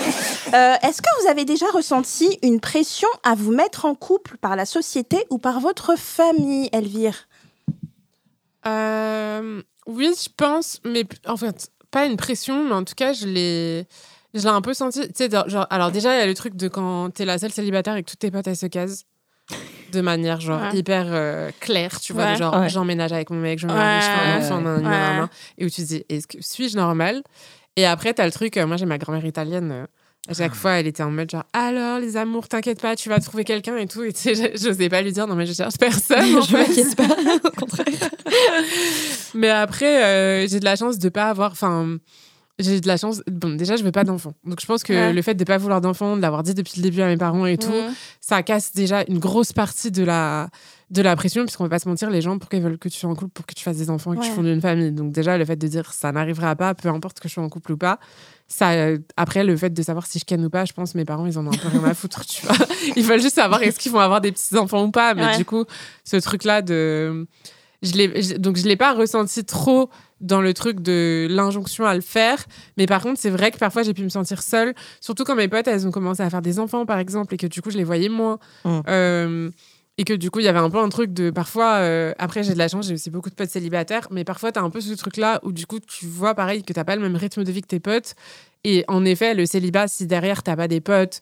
euh, avec qui tu peux passer vraiment beaucoup de temps, euh, sur qui tu peux Mm. compter. En fait, c'est ça, pour moi, le, le plus important, c'est d'avoir des soutiens émotionnels forts qui sont dans ta famille et dans tes amis. Donc pour moi, le fait d'avoir un mec ou pas, enfin mon mec, c'est juste une de ces personnes-là qui va être un- une personne pilier dans ma vie. Mais si j'ai pas de mec, bah j'ai d'autres piliers. Enfin, je pense que ça va ensemble, quoi. Ouais. Euh, Clarisse? Franchement, ça fait longtemps que j'ai pas ressenti de pression d'être en couple. Honnêtement, je crois les dernières fois où j'ai ressenti de la pression, c'est quand j'étais genre au collège ou au lycée et que toutes les meufs elles se mettaient en couple et tu te voyais la meuf populaire qui avait un copain. Du coup, tu disais, faut que moi aussi j'ai un copain. Mais en vrai, depuis, je m'en fous complètement. Toutes mes potes elles sont célibes. Euh, Il y en a, il y en a qu'une seule qui a un enfant, donc euh, moi je m'en fous. Mes Ouais, parents mais sont pas chiants. t'es- encore un bébé, donc euh, c'est pas Ah, l'âge. C'est pas l'âge où les meufs se, se Mm. marient et se mettent en couple. Ouais, donc c'est sûr que Ouais. niveau familial, niveau familial, j'ai aucune pression de ma famille, donc je suis contente. Parce que ça, ça doit être chiant. T'imagines, t'es en repas de famille, on te demande c'est quand que tu vas avoir des enfants, c'est quand que tu nous ramènes un copain? Euh, ça doit Manon, elle fait une tête là. Ah merde Oui, je te confirme, puisque tu demandes, c'est chiant. Tu l'as reçu cette pression, euh, Manon? Bah oui, parce que moi, tous mes frères et sœurs, ils sont maqués depuis qu'ils ont genre 21, 22 ans. Ils ont eu des enfants à peu près dans cet âge-là. Euh, chez moi, on perd pas trop de temps. Et du coup, ben moi, j'ai- J'approche des 27, le stérilet est en place, euh, genre ils se disent qu'est-ce qui se passe? Donc non, ils comprennent pas trop. Et en fait, là, tous mes frères et sœurs ont eu chacun deux enfants. Donc symboliquement, genre pour eux, c'est ah ben c'est toi la prochaine. Tu vois, genre ils me regardent en Ouais. mode et toi quand est-ce qu'en plus je suis en couple depuis deux ans pour eux c'est genre nouveau que j'ai un mec depuis plus de quelques mois.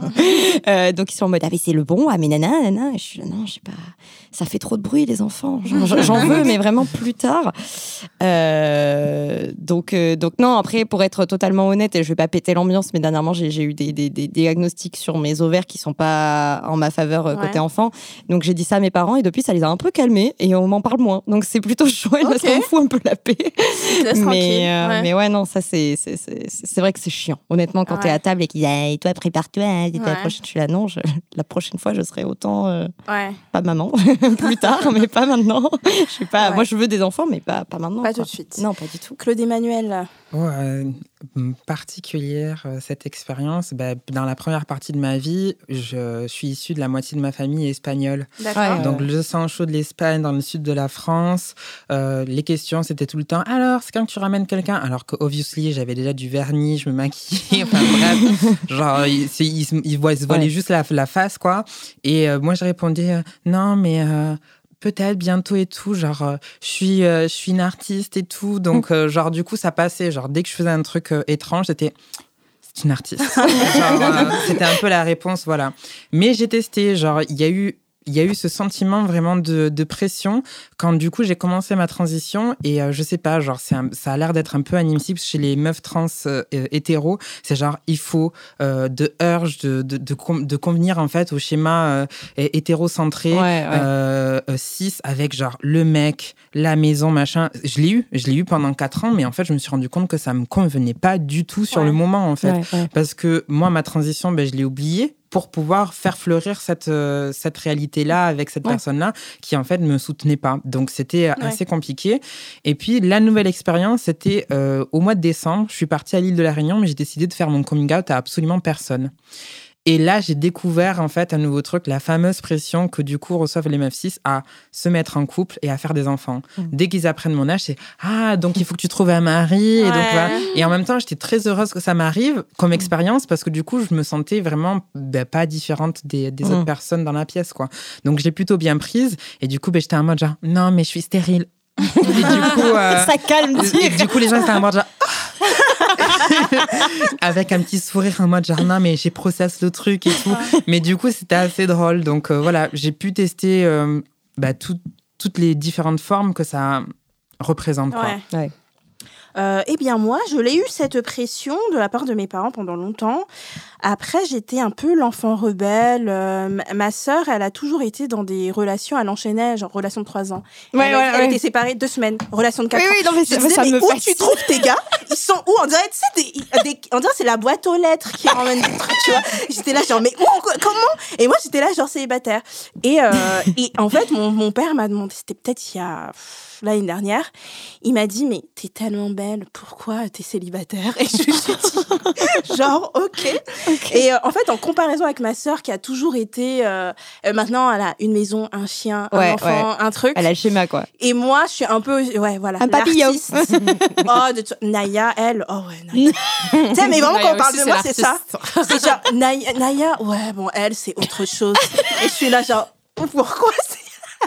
On parle de moi comme ça. Donc, euh, ouais, j'ai reçu la. J'ai, bien entendu. Et à 32 ans, euh, je ressens, ouais, la pression de la société. J'ai des copines de mon âge qui sont célibataires aussi. Donc, ça va. Il n'y a Mhm. pas. euh, J'ai l'impression que c'est en train de changer un peu. tu vois, que ça Ouais. sort un peu de, quand même de ce il y a des copines à moi célib, donc on se soutient dans ce, ce, ce- ce célibat-là. Et euh, franchement, j'y vais chill. Avant, j'avais un peu la pression. Je me suis dit, 30 ans. 30 ans. Parce que moi, je veux possiblement des enfants. En fait, si j'en ai pas, c'est pas une fatalité. Mhm. Et si j'en ai, je serais contente d'en avoir genre un, pas Ouais, plus. tu vas avoir le vois, choix, quoi. voilà. Mhm. Et euh, en fait, je me suis dit, euh, putain, peut-être que mes ovaires, ils sont en train de pourrir. À un moment, je me disais ça, tu vois, genre, peut-être que, ouais, c'est ça. Peut-être qu'à un moment, je pourrais plus. Je Tu peux pas les plus. conserver Si maintenant tu Comme peux les les congeler. c'est pas Si, possible. Ah bah droit de les ouais. congeler en France. ouais. Bah voilà, Je Naya. sais Moi, pas, j'ai en fait, je sais Pas pas en si j'ai envie de me lancer, si je veux autant un enfant, dans le sens de me lancer dans un truc Ouais. Si lourd. Mais Dans le process, ouais. C'est Ouais. comme si- j'ai toujours dit qu'un jour, si j'allais chez un médecin et qu'il me disait Voilà, madame, désolée, vous êtes stérile, je me lancerais pas dans des démarches. Ouais. Vous voyez, pour avoir un enfant, machin, je me dirais Ok. Bah, Tu vois ce qui m'est Ouais. arrivé. Ouais. Parce que du coup, je suis stérile pour de vrai. Ouais. Ah, d'accord Oui, Ah, oui. Et, euh, et en fait, du coup, le, le besoin d'enfant, il s'est jamais manifesté. Ouais. En revanche, j'ai vécu, euh, hum, comment on appelle ça, genre le the stepmother esthétique. Et ça, par contre, ça m'a vraiment euh, beaucoup plu. Ouais. C'est quoi Du The Stepmother euh Esthétique, c'est genre belle-mère. Ah oui, ok, t'as été Donc, belle. euh, donc du coup, ça, ça m'a vachement. euh, j'ai découvert une autre partie Ouais, de moi-même. ouais. Mais du coup, bah, le partenaire était jaloux. Pourquoi Pourquoi Bah, Comment parce ça que du coup, j'accordais aussi beaucoup d'attention aux Oh. enfants. tu Bah, vois. attends, mais Oh, c'était ce que wow. t'as Les dit. mecs, Oh là c'est là Oh là et, là. et- et ouais, donc du coup, bah, bref, c'était mon expérience de, de cette fois-là, quoi. Ouais. Mais, euh, mais généralement, j'avoue que je suis un peu méchante sur ça. J'évite de date des personnes qui, euh, qui ont déjà eu des enfants. Ok. Voilà. Bah, Mais c'est pas, c'est pas être méchante, je trouve. C'est un Enfin, c'est un critère. hein, hein, C'est c'est un critère. hein. C'est quand même une vie qui change. Voilà. quoi. Non, non, c'est. Parce qu'on peut se dire qu'on pourrait, on pourra pas, en fait, qu'on. Ouais.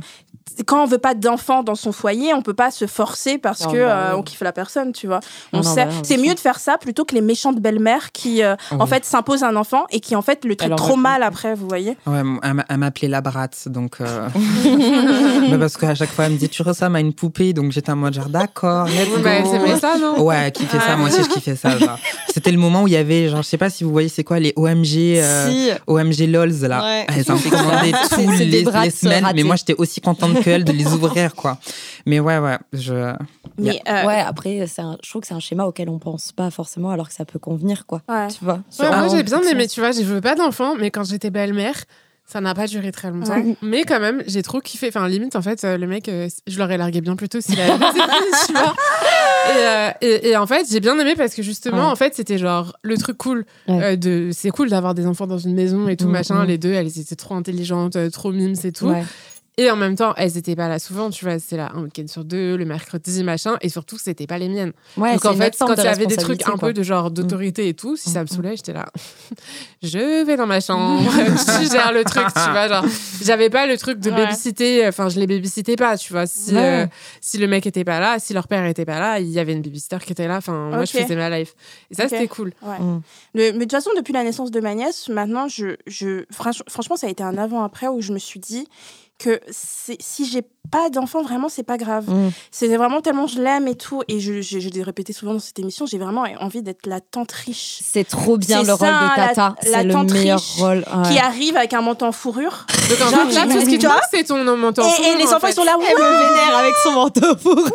ils courent et tout. Fausse Et je dis, fourrure. je reviens de Miami, là, les enfants. Parce que j'ai plein de fric, parce que j'ai pas d'enfants, tu vois. Ça, c'est vraiment un goal assez La incroyable. tata cadeau, genre. Ouais, Tu sais, t'arrives, les, petits sont là, genre, oh my god, on va prendre cher en cadeau. Yes.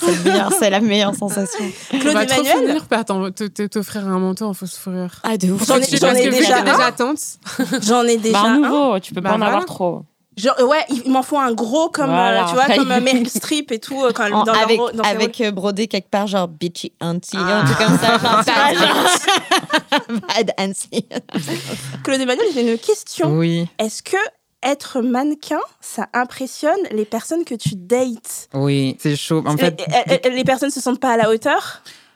Il y a ce truc de euh, effectivement de, de se rabaisser, mais en fait c'est comme je travaille concrètement dans le milieu de l'image. Ouais. Ouais. bah, dès que ça touche, en fait dès qu'ils sachent, dès qu'ils ils savent ma fonction euh, et mon état public, euh, tout de suite je suis un peu rétrogradée. Genre, moi, je suis rétrogradée dans, dans leur objectif. Ils Ouais. se disent, ah, purée, en fait, c'est pas une meuf atteignable. Et souvent, c'est ce qui m'arrive. Par exemple, euh, je vais me faire aborder dans la rue, mais souvent, quand je marche dans la rue, même si j'ai les écouteurs, j'entends les mecs dire, elle, elle est pas abordable. Genre, elle Ah est bon intouchable, ce genre de. Ouais. Mais il y a un côté un peu. les mecs qui font, ils font leur fille. Elle, c'est beau. Elle, fille facile. Elle, abordable. Ou alors, contrairement, je me fais aussi aborder par les pires. Genre, le gars, il arrive, le premier truc qu'il dit, c'est Ouais, je suis professeur en séduction. Ah, le toupet Ah, Tu t'es fait casse-toi. draguer par un professeur en séduction de cette Deux manière? fois. Attends, mais ça, c'était le ouf, c'était la Attends, semaine je dernière. Ah, bah grave. Je marche dans la rue, moi, je tape mon meilleur caltoile, clac, clac, clac, clac, les talons et tout. Le gars, il arrive et tout, il fait Ouais, salut, je te je fais Hmm, No time.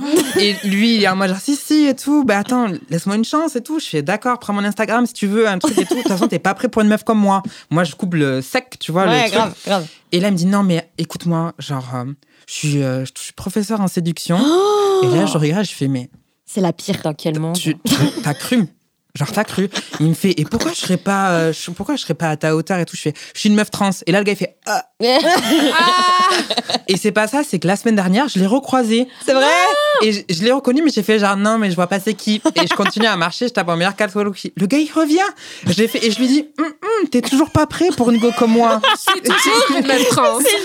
Et, et le gars, il fait non, mais juste pour te dire que ben, j'en ai parlé et que du coup, j'ai rentré, ça dans mon discours quand je te donne mes cours et tout. Je dis, mais t'es toujours professeur en séduction. Et il fait, mais, et je lui dis, mais c'est pour ça que t'es célibataire en fait. Oh Et, euh, et- et- et le mec, il était Ah, bah, bah, bah, bah, bon- Non, non, bonne mais journée. ça- Je Pas un très bon professeur en séduction. Ah Ah non, non, je non, pense mais il faut arrêter de regarder les coachs hein. en séduction sur YouTube, Ouais. tout ça. Là, les... euh, Stopper J'ai fait les une gars. story, Ah, Ah, est fait grave connu, mais je sais plus comment il s'appelle. Non, mais c'est Le les blanc, pires. Le, le blanc le Babtou, hyper Bah, il y, en a, connu. il y a plein de Ah, blancs. Non, mais il était trop beau, c'était genre un grand tismé et tout. Genre, il, il pouvait avoir sa chance. Ouais, Il la m'a dit ça, ouais. ça lui a coupé l'herbe sous le pied, en fait. ouais, ça a tout pété, quoi. Genre, voilà, genre, j'aurais préféré qu'il mente. Genre, ouais, je suis dans, je fais un vieux truc dans le commerce et tout. Genre, tu vois, ça Mais est-ce qu'il y a des, peut-être est-ce qu'il y a des meufs qui, euh, quand ils disent ça, les meufs disent Ah ouais, t'es professeur en séduction, trop Ah, mais bien, c'est trop bien. Donne-moi des cours. Moi, il y a un mec qui m'avait dit qu'il voulait être prof en, coach en séduction, ça m'a dégoûté. Ah, ça me. ah, il ah, voulait le faire, ça il l'a pas fait, mais ça m'a dégoûté. pires. Genre. Ah, Bon, après, il était grave sexy, par contre. Mais voilà. Mais t'as pas cédé. Non, mais... Ah si. mais voilà quoi. Et c'était bien, il était fort en séduction, enfin, il était cool quand t'étais avec Ça va, il baisait bien en tout cas. Ah. Mais niveau séduction, bof, tu vois. Ok. Donc en vrai, c'est je sais souvent pas le si cas. c'est. Ouais, je sais pas s'ils cas. sont vraiment coach en séduction. Mais d'ailleurs, comment est-ce qu'ils deviennent coach en séduction? Bah, Il y a un il diplôme. s'autoproclame, non? Mais te c'est ça, déjà one, c'est des hommes. donc Ouais, en fait, de ils s'auto-valident entre eux par nature. donc euh, voilà, en fait. Oh, mais c'est vrai. Ouais, ouais. ont Et ils zéro sont un peu bons orateurs, tu sais, genre ils arrivent à faire deux trois vidéos qui captent, c'est bon, c'est coach en séduction, les mecs t'es là, mais moi parfois je regarde leurs vidéos, je C'est de la merde. Hein. c'est une cata. c'est de la merde. Surtout C'est en fait, ils vont aller profiter des personnes qui n'ont pas confiance en Oui, c'est ça pour, Pour prendre leur de l'argent. moi, je quoi. sais comment Ouais. on fait. Et t'es là, genre, non, mais en fait, ça, déjà, la séduction, c'est pas une science. Donc, comment tu peux être coach en séduction? Enfin, tu vois, genre. Et mais euh, même ces vidéos, leur format, comme elles sont présentées, elles sont tellement misogynes et Ouais, sexistes souvent. en Ouais. fait. Euh, et, vous avez entendu des coachs en séduction qui parlent aux meufs et qui leur disent en gros euh, voilà comment séduire un homme et en fait tout leur conseil c'est en gros être soumise quoi Bah oui, c'est genre sûr. quand il rentre il aimerait bien avoir un petit plat Mais il a qu'à se cuisiner. surtout surtout ne vous énervez savez pas, les hommes adorent avoir raison. Des trucs, mais genre, on est en 1800, quoi. Non, non, non. c'est pas possible. Mais, euh, mais vraiment un enfer. Est-ce que les filles, vous êtes déjà enfermées dans une relation un peu nulle par peur du célibat? Pouvez-vous me raconter, Clarisse? Non, pas par peur du célibat, mais c'est parce que moi, quitter quelqu'un, je sais pas faire, tu vois. Et Oh, genre, ça m'a l'air trop, euh, trop, trop galère, trop douloureux. Du coup, j'attends que la personne elle me quitte. C'est vrai? Tu sabotes T'as jamais dit à quelqu'un Patiente. euh, T'as jamais dit à quelqu'un ben voilà, je pense qu'on a fait le tour, bye. T'as jamais Non, dit? j'ose pas. Je suis une Oh. grosse lâche en vrai. Oh là là. C'est pas évident à faire. C'est mais pas évident. C'est pas C'est mieux horrible. d'attendre parce que tu souffres aussi, non, quand même? Bon, ça va.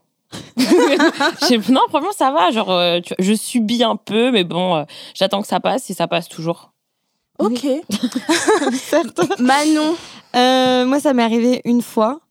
Euh, mais c'était ouais, tu vois, enfin c'était horrible parce que c'était, euh, enfin ça a pas duré très longtemps. Encore une fois, j'étais célibataire très longtemps, donc c'était des histoires de quelques semaines. Mais, mais c'était ouais, j'avais du mal à le quitter. Après, j'ai pas de mal à quitter dans le sens où euh, ça va, genre euh, j'arrive à parler, à dire non mais c'est pas méchant, mais j'arrive Ouais, à, dire en mode oui, euh, ben non stop et voilà et machin. Mais par contre, j'ai derrière ce truc un peu en mode ça va, t'as envoyé des textos, est-ce que tu vas bien, genre un peu infirmière derrière. Le mec, il te Est-ce répond. que tu prends de toi Genre, Oui, tu l'as très quitté après. tu- Oui. Ah, et très souvent, ça devient des potes pendant quelques semaines et d'un coup, je peux plus me les voir. Donc, Ah. j'arrive pas à être pote avec mes ex. C'est un peu, ça, c'est un peu horrible. Ou les plans cul, oui, mais c'est tout.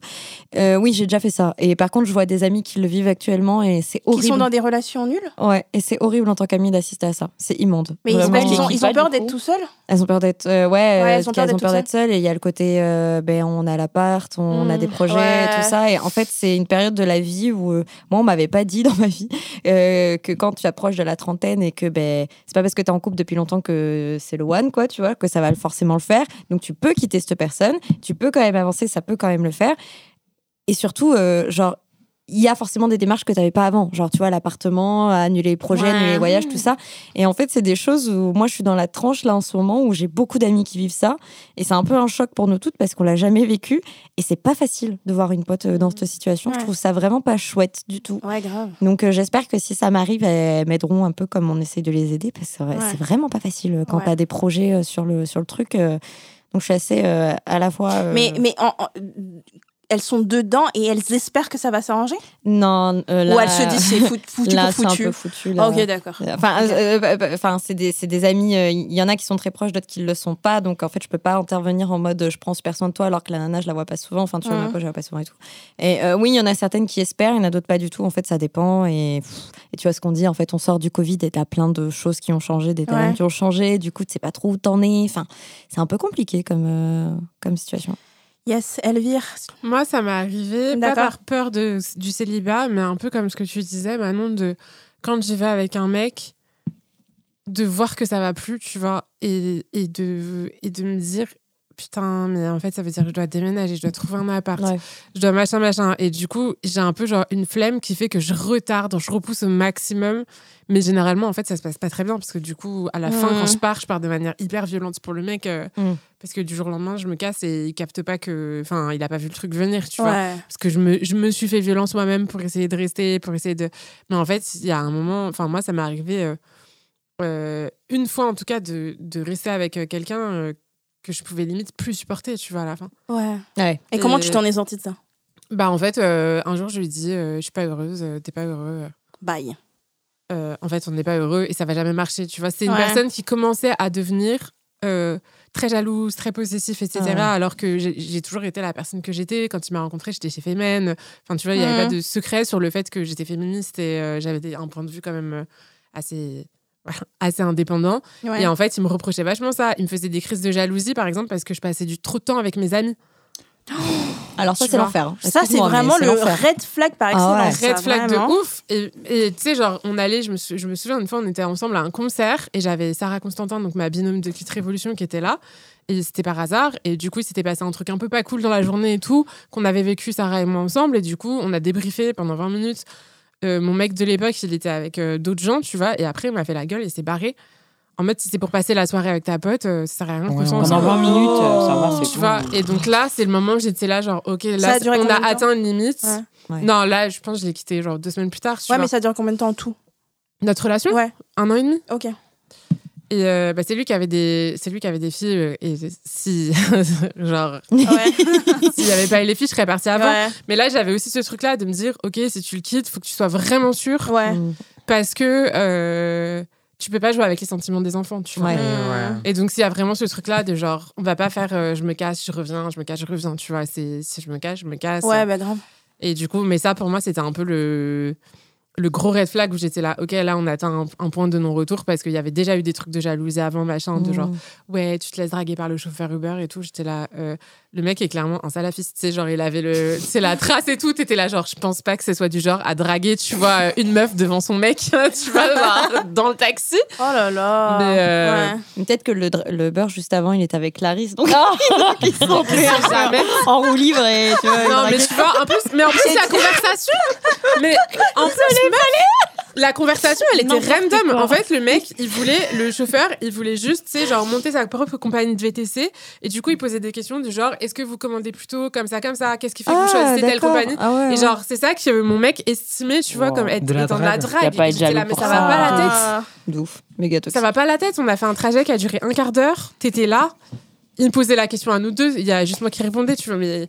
Et du coup, il y avait un peu ce truc-là. Mais tu vois, c'est marrant parce que à l'époque, j'étais déjà féministe. Mhm. Donc, je Mhm. connaissais déjà un peu les trucs de mécanisme d'emprise, de la possessivité. C'est pas un Mhm. truc, euh, tu vois, acceptable, la jalousie, etc. Mais ça m'a pas empêché, en fait, que ça Ouais. arrive, enfin, de laisser s'insinuer euh, et s'infiltrer progressivement dans notre relation. Et en fait, à un moment, je suis arrivée au. En fait, j'attendais un peu la dispute. Ouais. Qui... Alors que parfois, il n'y a pas besoin d'une dispute, en fait. Parfois, Mhm. c'est juste, euh, tu fais un Discuter. constat et t'es là, bah, on n'est plus heureux, on Mmh. n'est pas épanoui, on va pas dans les mêmes directions et on va jamais réussir à, Ouais. à combiner parce qu'en fait, ta vision n'est pas la même que la mienne. Et, et qu'en fait, là, enfin, là c'est pour moi, c'est un truc de non-retour euh, Ouais. absolu, quoi. Bah, pour moi, c'est un peu similaire. C'était un mec hyper jaloux. Mais vraiment Enfer. jaloux. J'avais déjà raconté comme quoi euh, euh, on était en train de marcher, il y avait des dragueurs de rue sur un banc, quoi, qui en gros m'ont pas sifflé, mais ont eu des remarques et on passait. J'avais une robe et tout, machin. Et en fait, pendant toute la journée, il m'a fait la gueule. Oh, il t'a fait la oui, gueule à toi Ouais. Il m'a Mais fait la c'est gueule c'est un moi. poison, la jalousie. C'est un poison. Et j'étais là, genre. euh, et j'ai fini par me sentir coupable. Et pareil, tu vois, j'étais déjà féministe, j'étais déjà déconstruite sur plein de trucs. Mais j'avais laissé le truc grossir, grossir. Mm. Et en plus, un jour, il m'avait dit si tu me quittes, tu trouveras jamais mieux que moi. Ah, mais ça, c'est les trucs ouais. C'est la phrase classique, Ouais.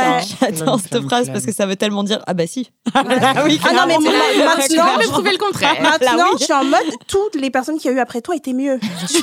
et c'est vrai, toutes les personnes après lui étaient mieux. Et ces personnes repopent dans ta vie. Ah ouais, non, il y a eu des moments, même après ma, ma rupture, où tous mes potes m'ont dit bah, T'as bien fait et tout.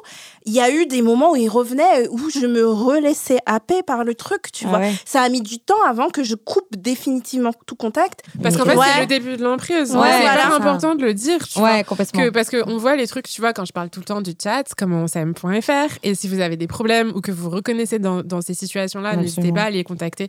Elles sont ouvertes du lundi au samedi de 9h à 20h. Mais tu vois, genre, moi, ce que j'aime bien chez elles, c'est typiquement que elles, elles le disent dès le départ. Ouais. En fait, les violences, elles commencent bien plus tôt. C'est pas parce que c'est pas sûr. répréhensible par la loi, en fait, que ce type de comportement de dire, euh, euh, de faire la gueule, par exemple, parce qu'on t'a sifflé dans la rue, ou alors de dire, ouais, tu peux pas traîner avec tes potes parce que sinon je te fais la gueule pendant trois jours. En fait, c'est le début de l'emprise et c'est une manière de te contrôler, de, de, te- de t'isoler aussi des Ouais. autres, et, et ça commence par Bien là. sûr. Ouais. Euh, et toi, Claude Emmanuel, es-tu resté avec quelqu'un par dépit? Non. le- Jamais?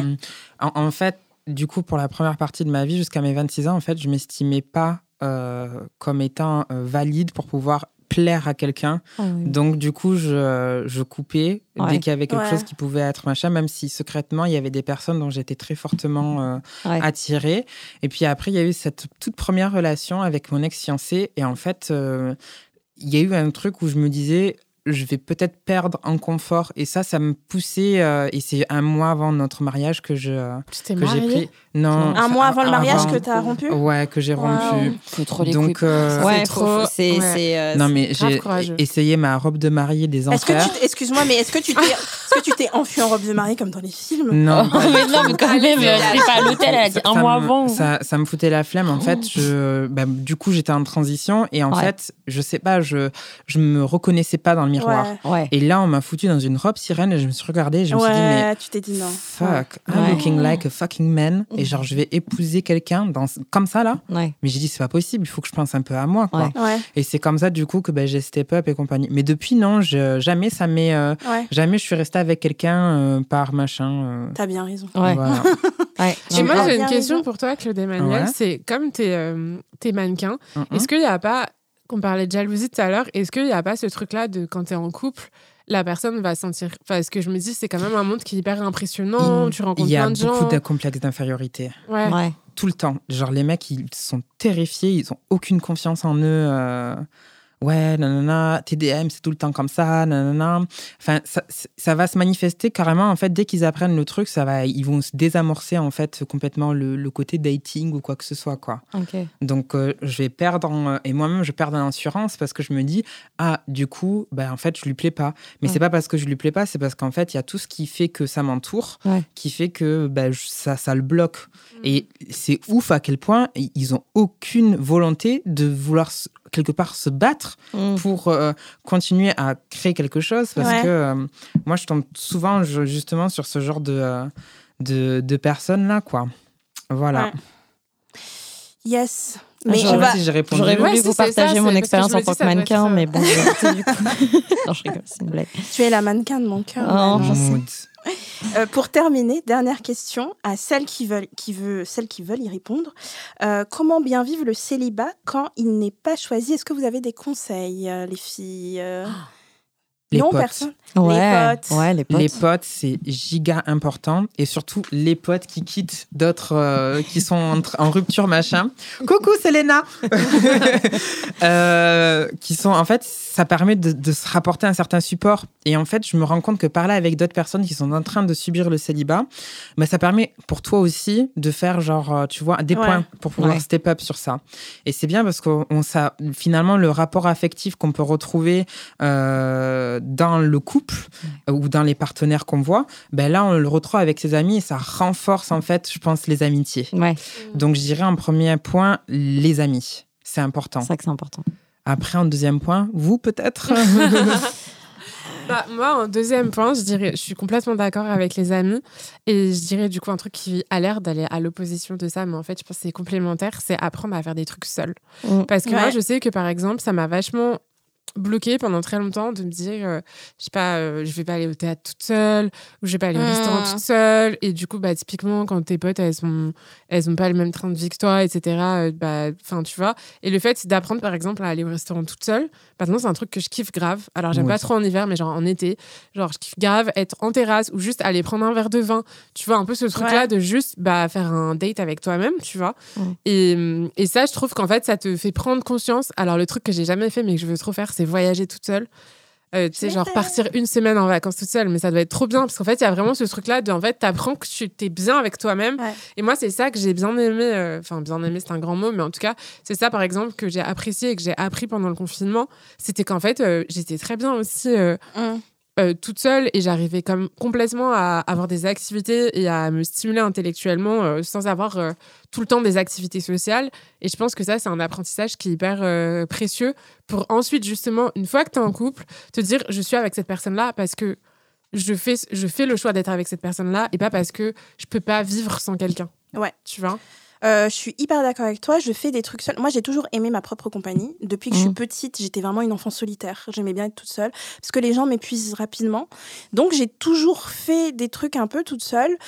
Et euh, j'ai commencé à aller au resto toute seule. Cinéma toute seule, j'ai toujours fait depuis hyper longtemps. Le resto toute seule, ça a été une étape un peu dans ma vie. Et partir en voyage toute seule, ça a été vraiment le grand truc. Et en plus, ce qui est marrant, c'est que mon premier voyage toute seule, c'était deux jours après qu'on me largue. Ah. Et en fait, j'avais déjà acheté mes, mes, mes places. euh, j'avais les billets d'avion pour euh, Barcelone et l'hôtel. Et euh, deux jours avant, mon mec me dit Voilà, je te quitte pour ma meilleure amie. et du coup, j'étais là, genre, oh Et j'ai pleuré. Et à un moment, je fais Et qu'est-ce qu'on fait des places pour Barcelone? Il fait Bah, fais ce que tu veux, mais moi, j'irai pas. Et du coup, j'étais là, genre, j'appelle ma pote et tout. Elle me dit euh, Qu'est-ce que tu vas faire? Bon, essaye de voir pour l'annulation. J'ai dit Je vais y aller. Elle me dit Ah, grave, vais y grave, grave. Et du coup, j'y suis allée. Ça t'a fait du bien? Incroyable. Ah ouais? Incroyable. Ça m'a fait tellement bien. J'ai rencontré, j'ai rencontré plein de personnes. Ouais. Euh, Quand tu voyages seule, t'es pas seule. J'ai ken avec un mec. C'était un, un Israélien et tout. Euh, qui- il venait d'Israël, il était beau et tout. Et euh, genre, on s'est roulé une pelade. Bref. Et je suis revenue, j'étais là, genre, ah, c'est pas si horrible cette rupture. voilà, ça allait beaucoup mieux.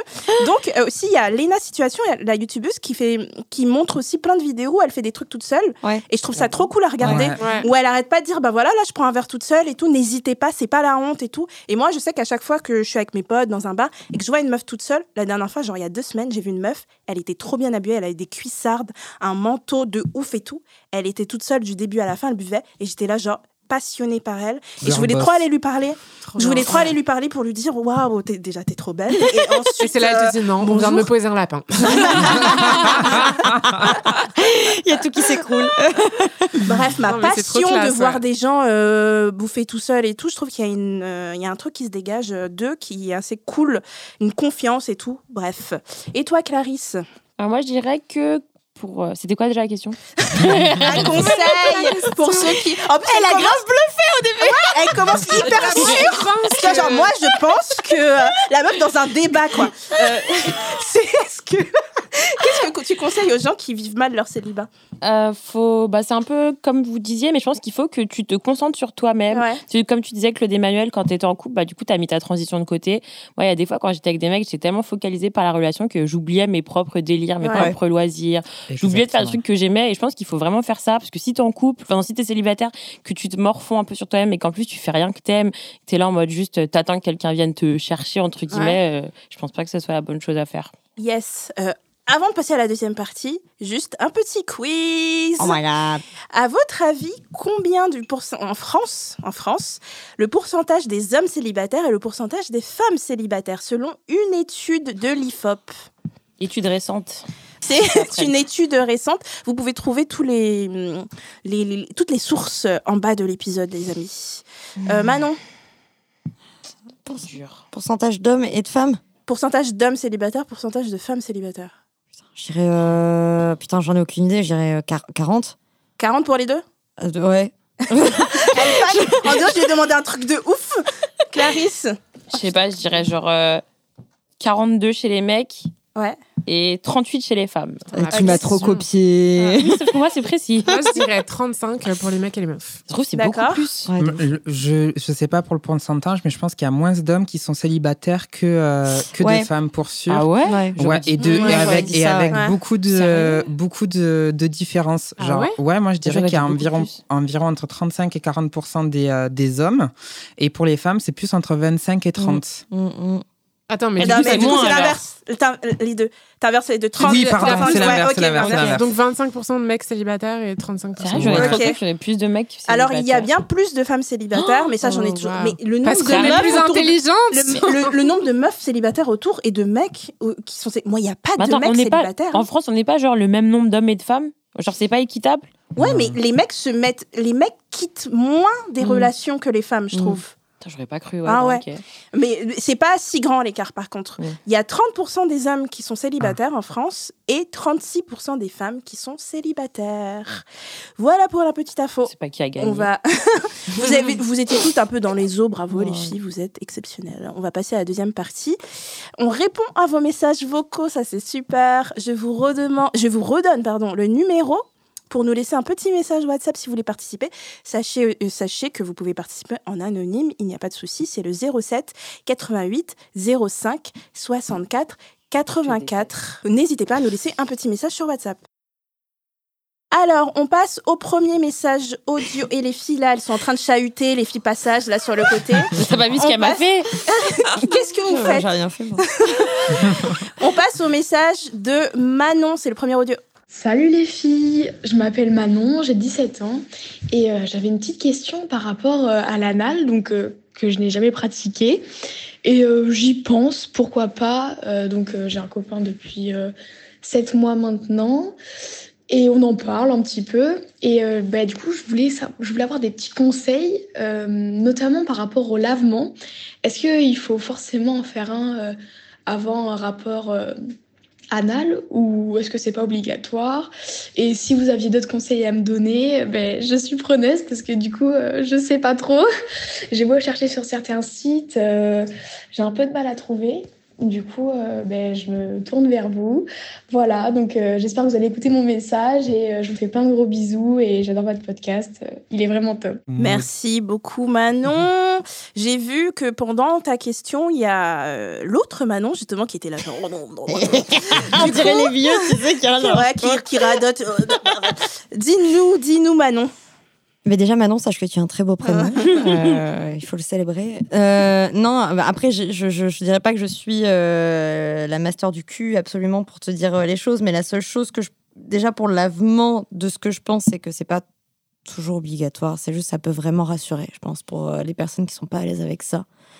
Après, euh, vous allez dans la boîte à caca, les enfants, donc forcément, vous allez trouver des surprises, tu vois. C'est pas Mhm. grave, il faut en rire. Et je dirais juste après en conseil, euh, c'est quand même un corps étranger qui, voilà, le corps peut mettre un peu de temps. Donc, j'arrive de pas commencer par the big dildo, genre tu y vas avec euh, des doigts, euh, d'abord le contact Mhm. avec l'anus, et puis après tu rentres phalange par phalange, mais tu prends le temps du lubrifiant, tu prends le temps de la caresse, tu vois, genre pas direct, euh, pas direct ce qu'on voit dans le porno, quoi, les gars. Il faut prendre le temps, mais c'est quand même un corps étranger et ça peut être un peu euh, perturbant pour le corps, quoi. Yes, euh, Claude Emmanuel, tu voulais ajouter quelque chose Ouais. Euh, genre, en background, il faudrait euh, jouer euh, la chanson de Aisha Erotica, Hennel Queen. je sais pas si vous connaissez. Non, je, je voudrais juste rebondir sur ça. Euh, les pratiques euh, ouais, anales, elles, euh, elles sont pas si compliquées que ça. Mm. Genre, je je pense que c'est vraiment juste une question de euh, ne pas s'inquiéter de ce qui peut arriver. Genre, juste si on est inquiet de la possibilité de tomber sur euh, de la mousse au chocolat, bah, effectivement, le lavement, c'est sûr que c'est une, Mm. euh, c'est la meilleure des idées. Et toujours, bah, peut-être préparer un peu en avance. Genre, euh, Mm. Genre, tu sais que ce soir tu vas ken, et ben, genre, tu fais un peu attention à, ton alimentation et tu te fais un lavement euh, précautionneusement juste avant. Après, bah, ça m'est arrivé aussi des fois où bah, tu tombes sur. euh, voilà. Bah ouais. Surprise. Bah, ça fait partie Sur la surprise, Tu sur la doutes. mousse au chocolat. Il y a boire à manger. Ouais, c'est pas, c'est pas si grave s'il y en a. Je peux comprendre en quoi ça puisse paraître gênant, mais c'est pas si grave. Oui. Ah, effectivement, vraiment, la préparation, c'est le truc le plus important. Vraiment. Et ça aussi, c'est un truc, que, par exemple, si donc du coup, dans une relation euh, hétérosexuelle, euh, Manon, ton mec, il saura pas comment s'y prendre. Donc, tu Mhm. dois euh, l'inciter à jouer avec toi. Mhm. C'est-à-dire que, par exemple, pour pouvoir introduire le rapport, genre, les doigts, c'est le mieux pour Ouais. pouvoir, Ouais. genre, Ouais. travailler cette partie-là. Eh ben voilà, tu peux, genre, jouer avec le fait de lécher le doigt pour ensuite l'orienter pour qu'en fait, il comprenne que vous allez commencer à jouer de cette partie-là aussi, quoi. Ouais. Et euh, peut-être, bien sûr, en discuter en amont, c'est quand même plus intéressant, mais ne jamais y aller genre de façon genre euh, directe. Ouais, Voilà. Ça peut Et- créer des traumatismes. Ouais, complètement. Moi, j'ai une question pour les expertes euh, du sexe anal. Euh, plug ou pas plug? Ah oui, oui, oui. Oui, plug. Ah ouais, le plug, du Non, mais parce que une je fois, c'est sais, alors moi, c'est pas trop après, mon hein. truc, mais du coup, je sais que il y, a des- il y a des personnes qui, pour préparer un rapport anal, euh, mettent un plug euh, en amont. Tu vois, comme quand tu disais, tu fais ton lavement avant. Euh, Est-ce que, genre, Oh. oui ou pas, pas Ah, Ça dépend, ça dépend les personnes. Ouais, mais par exemple, genre, euh, j'ai je suis tombée sur des partenaires eux euh, qui, qui avaient des straps. Et euh, Ouais. genre, du coup, ben, le rapport se faisait à travers ça, euh, puisque ben, moi, je suis passive. Et, euh, et donc, non, je pensais que c'était, c'est quand même plus intéressant pour les sensations Ouais. de pas se dilater euh, genre instantanément. Genre, ouais. tu perds en euh, performance, je dirais. Voilà. À Ouais. moins que ça soit genre le délirium, c'est que le rapport, ça soit genre les dilatations au Mm. plug où Mm, tu te rends mm. des trucs à l'intérieur, ainsi de suite. Je suis un peu d'accord. Ah, désolée, Moi, j'ai j'aime bien les de la soirée démoniale là d'un coup. Welcome. T'as quelle vision, Elvire? À ton avis Des boules de pétanque. moignon, Du moignon dans le cul. moignon, euh, du... Attends, comment j'avais appelé ça? Le moignon non. de poignet, c'était... Le moignon. euh, La fistinière. Qui se souvient J'adore ce reportage. Ouais. Ah ouais, mais c'était tellement rapide dans la montée du. C'était trop. Il n'y a pas eu de montée en fait. Ouais, non, voilà, il n'y a pas eu de bah, montée, c'était direct en euh, entrée. Après le c'était, euh, début, ouais. C'était direct, quoi, le moignon dans le cul. C'était assez incroyable. C'est pour bien l'accueillir. C'est pas pour everybody. Ouais, Ah ouais, j'avais appelé ça un wrist, puisque c'était genre. Ah. Donc euh, pour, pour celles et ceux qui n'ont pas suivi l'épisode sur euh, Démonia, en fait, on est allé à une soirée euh, fétiche et qui était cool. Euh, on s'est bien amusé, on a appris des choses. Euh, Clarisse, en fait, elle quand- était en bombe. Clarisse était en, en infirmière cuir. Elle était Vous étiez incroyablement très belle. Et euh, on est entré et en fait direct il y avait euh, des, des choses. euh, en fait on croyait que on allait d'abord, ce serait un peu en évolution de première salle avec des gens juste avec des beaux habits. Après une deuxième salle, mais en fait on est entré et direct il y avait des La choses comme backroom était devant. Ouais, des, des moignons qui rentraient dans le cul du- d'une dame, quoi. Donc c'était assez spectaculaire à regarder. Pour les plugs, moi j'aime bien les plugs, j'aime bien les god ceintures, euh, j'aime bien.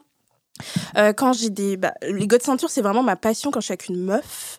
Euh, donc euh, quand elle veut l'anal je le fais. Mais j'ai un peu peur de faire euh, de de- d'être active dans l'anal parce que j'ai peur de faire mal. Je sais qu'il y a une manière de faire on peut aller doucement. Mhm. mais j'ai toujours peur. Donc quand il y a une meuf qui me dit bah de l'anal et moi je suis là genre euh, t'es sûr?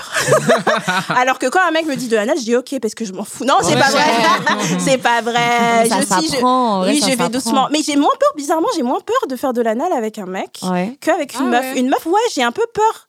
De... Mais est-ce que tu dis peut-être que la la- meuf elle a plus d'expérience, donc elle va facilement plus, plus facilement juger Non, je, je sais pas. Je sais pas pourquoi. J'ai toujours un peu craint. Je sais pas, c'est bizarre. Mais en tout cas, euh, Manon, euh, c'était quoi sa question déjà? J'ai- C'était savoir euh, si on était obligé de faire un lavement. Ouais. euh, Ah d'accord, le lavement n'est pas obligatoire, mais moi, en tout cas, je pense que pour une première fois, histoire dans, dans ta tête, ne pas penser au fait, peut-être il y a du caca qui va sortir, Mm. peut-être il y a du caca. Fais-le, fais le lavement. Oui, voilà, c'est pas compliqué, ouais. comme ça t'es tranquille. Et surtout, utilise un préservatif. Mm. C'est très important. Enfin, si c'est pas, euh, enfin, si c'est pas un partenaire régulier, etc., Mm, que mm, tu connais depuis des années, si c'est ton gars depuis 5 ans. hein. Mm. Voilà, il faut se protéger. Et aussi, un conseil, c'est de ne pas passer du, de l'anal au, euh, Ah au, Ah, au non, non, vagin. non, hygiénique, non, et non, ne non, pas non. passer parce qu'il peut avoir des, euh, des, comment on Germes. appelle? Des germes, des, euh, infections. Ouais. Des infections par rapport à ça, donc fais très attention. Et aussi, n'hésite pas, si tu sais pas comment utiliser, puisque tu disais que tu cherchais sur Internet des, des infos et tu t'étais pas, tu trouvais pas grand-chose et tout, n'hésite pas à aller directement dans un sex shop Mm. euh, pour euh, demander des conseils. Tu verras souvent les gens dans les sex shops, ils sont hyper ouverts euh, pour parler de ces choses-là, Ouais. Ouais. que ça soit d'ailleurs les plugs ou euh, les, euh, les, euh, les poires à lavement, etc. Ouais. N'hésite pas à demander des tutos. Yes, euh, j'espère qu'on a répondu à ta question. Et n'hésite pas à revenir et nous laisser un autre audio si ça s'est bien passé, comment ça s'est passé. N'hésite pas à nous raconter Manon. Et on passe au deuxième audio, c'est Dana. Bonsoir à toutes. C'est encore Dana, 24 ans. Euh, je vous remercie pour vos conseils. Euh, j'ai pas réussi encore à les appliquer parce que je suis un peu en abstinence et j'ai pas eu l'occasion. Euh, j'ai une autre question. Euh, quand quelqu'un me plaît, je me fais trop de films dans ma tête et je pense beaucoup à cette personne, à ce qu'on fera. Et j'ai besoin de confirmer par écrit euh, le fait que quelque chose y aura entre nous ou non. Par exemple, euh, je me suis vue avec un mec que j'ai rencontré sur Tinder. Et euh, ça m'a beaucoup plu. Et on a dû se voir en octobre aussi. Sauf qu'il est devenu un peu distant. Il me répondait pas trop, il m'écrivait pas. Et du coup, ce soir, je lui ai envoyé un message en lui disant que je le sens distant et que si il a changé d'avis, qu'il me dise sincèrement. Il m'a dit qu'il a rencontré une fille il y a trois semaines. Bon, ça m'a fait un peu mal, mais au moins, euh, je sais que c'est fini et je pense plus à lui. Je l'ai supprimé et ça m'a fait du bien en même temps. Je peux passer à autre chose. J'ai toujours ce besoin de savoir euh, par écrit ou à l'oral que c'est fini pour pouvoir euh, supprimer cette personne de mes pensées. Et il est adéquat en séduction, en relation humaine, qui euh, conseille de faire la fille indifférente, de ne pas écrire. Mais oui, je fais la vie indifférente, mais dans ma tête, je me masturbe le cerveau. Et euh, j'ai besoin vraiment pour euh, passer à l'autre chose, de savoir que c'est fini. Et là, des sexologues disent que non, il faut communiquer, il faut demander, il faut concrétiser les choses pour se libérer. Euh, Qu'est-ce qu'en pensez-vous? Comment procéder Quelle tactique euh, être soi-même, euh, si on a envie de demander, demander, ou appliquer des stratégies de séduction de filles indifférentes, euh, femme fatale, qui s'en fout, qui a sa vie. Mais je sais que dans ma tête, les choses sont différentes. Merci pour votre retour. Au revoir.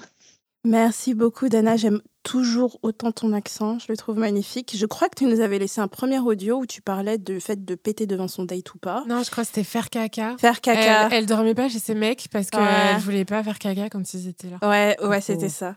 Donc, euh, merci pour ce retour, euh, Dana. Je comprends parfaitement euh, ta question. Est-ce que, du coup, je résume, on doit faire la personne indifférente pour paraître plus attractive aux yeux de la personne ou rester soi-même et envoyer des messages quand on a envie d'envoyer des messages, etc. Parce qu'on s'y perd un peu parce que vous avez des gens qui nous disent qu'il faut être indifférente et des fois ça fonctionne, ce, ce truc. Donc on a tendance à se dire, ok, c'est ce qu'il faut faire. Mais d'un autre côté, il faut être un peu soi-même dans une relation. Il faut pas se prendre la tête à jouer un rôle. Qu'en pensez-vous, les filles? Qui veut commencer?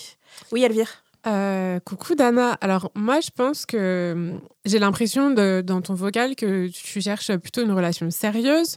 Euh, et donc moi j'aurais tendance à être plutôt du côté des sexologues à dire euh, oui, enfin oui, il vaut mieux être clair, honnête et communiquer puisque si tu veux construire quelque chose de sérieux, tu, veux donc une relation qui soit basée sur la communication, qui soit saine et qui soit pas dans faire semblant que tu as un type de personnalité que tu n'as pas. Donc on en parlait tout à l'heure. Moi, je pense que les, la plupart des discours des coachs en séduction sont hyper mauvais parce qu'en fait, ça tend à uniformiser complètement les comportements Mhm. pour essayer de jouer sur des choses et de manipuler en fait les personnes plutôt que euh, euh, d'essayer de se faire aimer pour qui on est vraiment. Donc, si toi, tu es une personne qui a besoin euh, de clarté, qui a besoin de, de, de te sentir euh, en confiance, euh, ce qui est, je pense, euh, la- les besoins de la plupart des, des personnes. Mais si c'est particulièrement quelque chose qui te travaille, pour moi, c'est le plus important, c'est justement d'en parler. Parce que si tu parles du fait que tu te sens pas en confiance et que tu envoies des messages euh, à tes dates qui te donnent pas trop de nouvelles en disant écoute, moi, ça me fait, euh, ça me fait cogiter, je me sens pas à l'aise dans le- cette manière-là et j'ai besoin d'avoir une réponse claire de ta part, au moins, euh, si les personnes répondent pas, bah, tu sais derrière que le mec, c'est pas un mec qui est fait pour toi, en fait. Donc, euh, Mhm. c'est pas un bon match. Alors que si euh, la personne peut-être est plus indépendante et plus euh, distante de, ou je sais pas, le téléphone, c'est pas son truc et ça arrive aussi, au moins, il pourra faire l'effort de euh, t'envoyer des messages et te rassurer sur les points sur lesquels tu as besoin d'être rassuré. Donc, moi, je pense que quand son objectif, je dis pas quand ton obje- si ton objectif c'est de ken, tu peux essayer de jouer la meuf mystérieuse, etc. libre à toi de, faire comme tu veux. Mais je pense que si ton objectif, c'est de construire quelque chose, une relation saine, le mieux, c'est de, de communiquer de manière euh, saine et de pas calculer, tu sais, le truc qu'on t'apprend, de genre, il faut envoyer un texto, faut attendre trois jours avant d'envoyer le premier texto, nanana, Mhm. puisqu'en fait, c'est pas spontané et c'est pas toi. Et de toute façon, le naturel va revenir au galop. Donc, autant que la personne euh, Mhm. avec qui tu commences une relation euh, sache comment tu es et, et que toi, ça te fasse pas souffrir. Euh, arrête de regarder les trucs de coach en séduction. Ouais. Ça, ça Ouais. va pas Ouais. du tout t'aider. Genre, vraiment, euh, je pense que c'est le plus gros red flag. Le plus important, c'est de savoir qu'on passe en première dans absolument euh, tous les états, même dans une relation. Il faut pas s'oublier, comme on disait tout à l'heure. Et, euh, et vraiment, genre, quand on a besoin d'avoir une information, il faut juste la demander. Et si la personne, elle rechigne à la donner, c'est que vraiment, elle, elle n'est pas honnête de son côté. Mhm, Voilà, mhm, donc move on, vraiment. Je suis d'accord, mais en fait, ce qui est troublant, je pense, envers les personnes qui. En fait, les meufs qui reproduisent ce schéma, c'est qu'en fait, il y a des gens qui sont très réceptifs à ça. Non, bien sûr. Et en fait, dans ta vie, tu rencontres, tu vois, nous, on, on l'a toujours dit dans l'émission, arrêtez de jouer un rôle, d'attendre euh, trois jours et tout, soyez naturel. Mais en fait, j'ai remarqué, moi, avec mon, mon expérience, qu'il y a tellement de gens qui entrent dans, son, dans ce jeu de répondre au bout de trois jours. Il y a tellement de mecs qui sont dans ces trucs-là, qu'en fait, tu en rencontres et tu penses que c'est comme ça qu'il faut agir. Donc, c'est difficile d'en sortir. Mais moi, je sais que toutes mes relations qui se sont bien passées, c'était avec des gens qui n'étaient pas dedans. Mhm. Et justement, c'est ça qui est Cool. cool. Mm. Et justement, c'est ça qui fait que, oh putain, on va se mettre ensemble. C'est que, justement, il n'y a pas ce truc. J'ai jamais eu une relation où je devais réfléchir à envoyer une semaine après un truc qui a donné une relation réelle. Ça n'est jamais arrivé. Oui, parce que Oui, Manon. souvent, on a assimilé le désir au fait de se faire désirer. Ouais. Et en fait, ça, je trouve ça, euh, enfin, c'est hyper présent, tu vois, dans les films, dans les magazines, enfin partout, euh, maintenant Instagram, enfin, t'as ça partout, le côté de plus tu te fais désirer, plus tu es désirable. Ouais. Euh, et alors qu'en fait, c'est c'est hyper biaisé. Comme on disait, peut-être qu'il y a des gens en fait qui sans s'en rendre compte se font désirer. C'est-à-dire que moi j'ai des potes, elles me répondent jamais. Genre elles me répondent trois jours après, mais parce qu'elles ont oublié que j'avais envoyé un texto. Tu vois par exemple. Donc il y a peut-être des gens qui se comportent comme ça naturellement, Ouais. et du coup ça peut mâcher parce qu'ils marchent comme ça. Et voilà.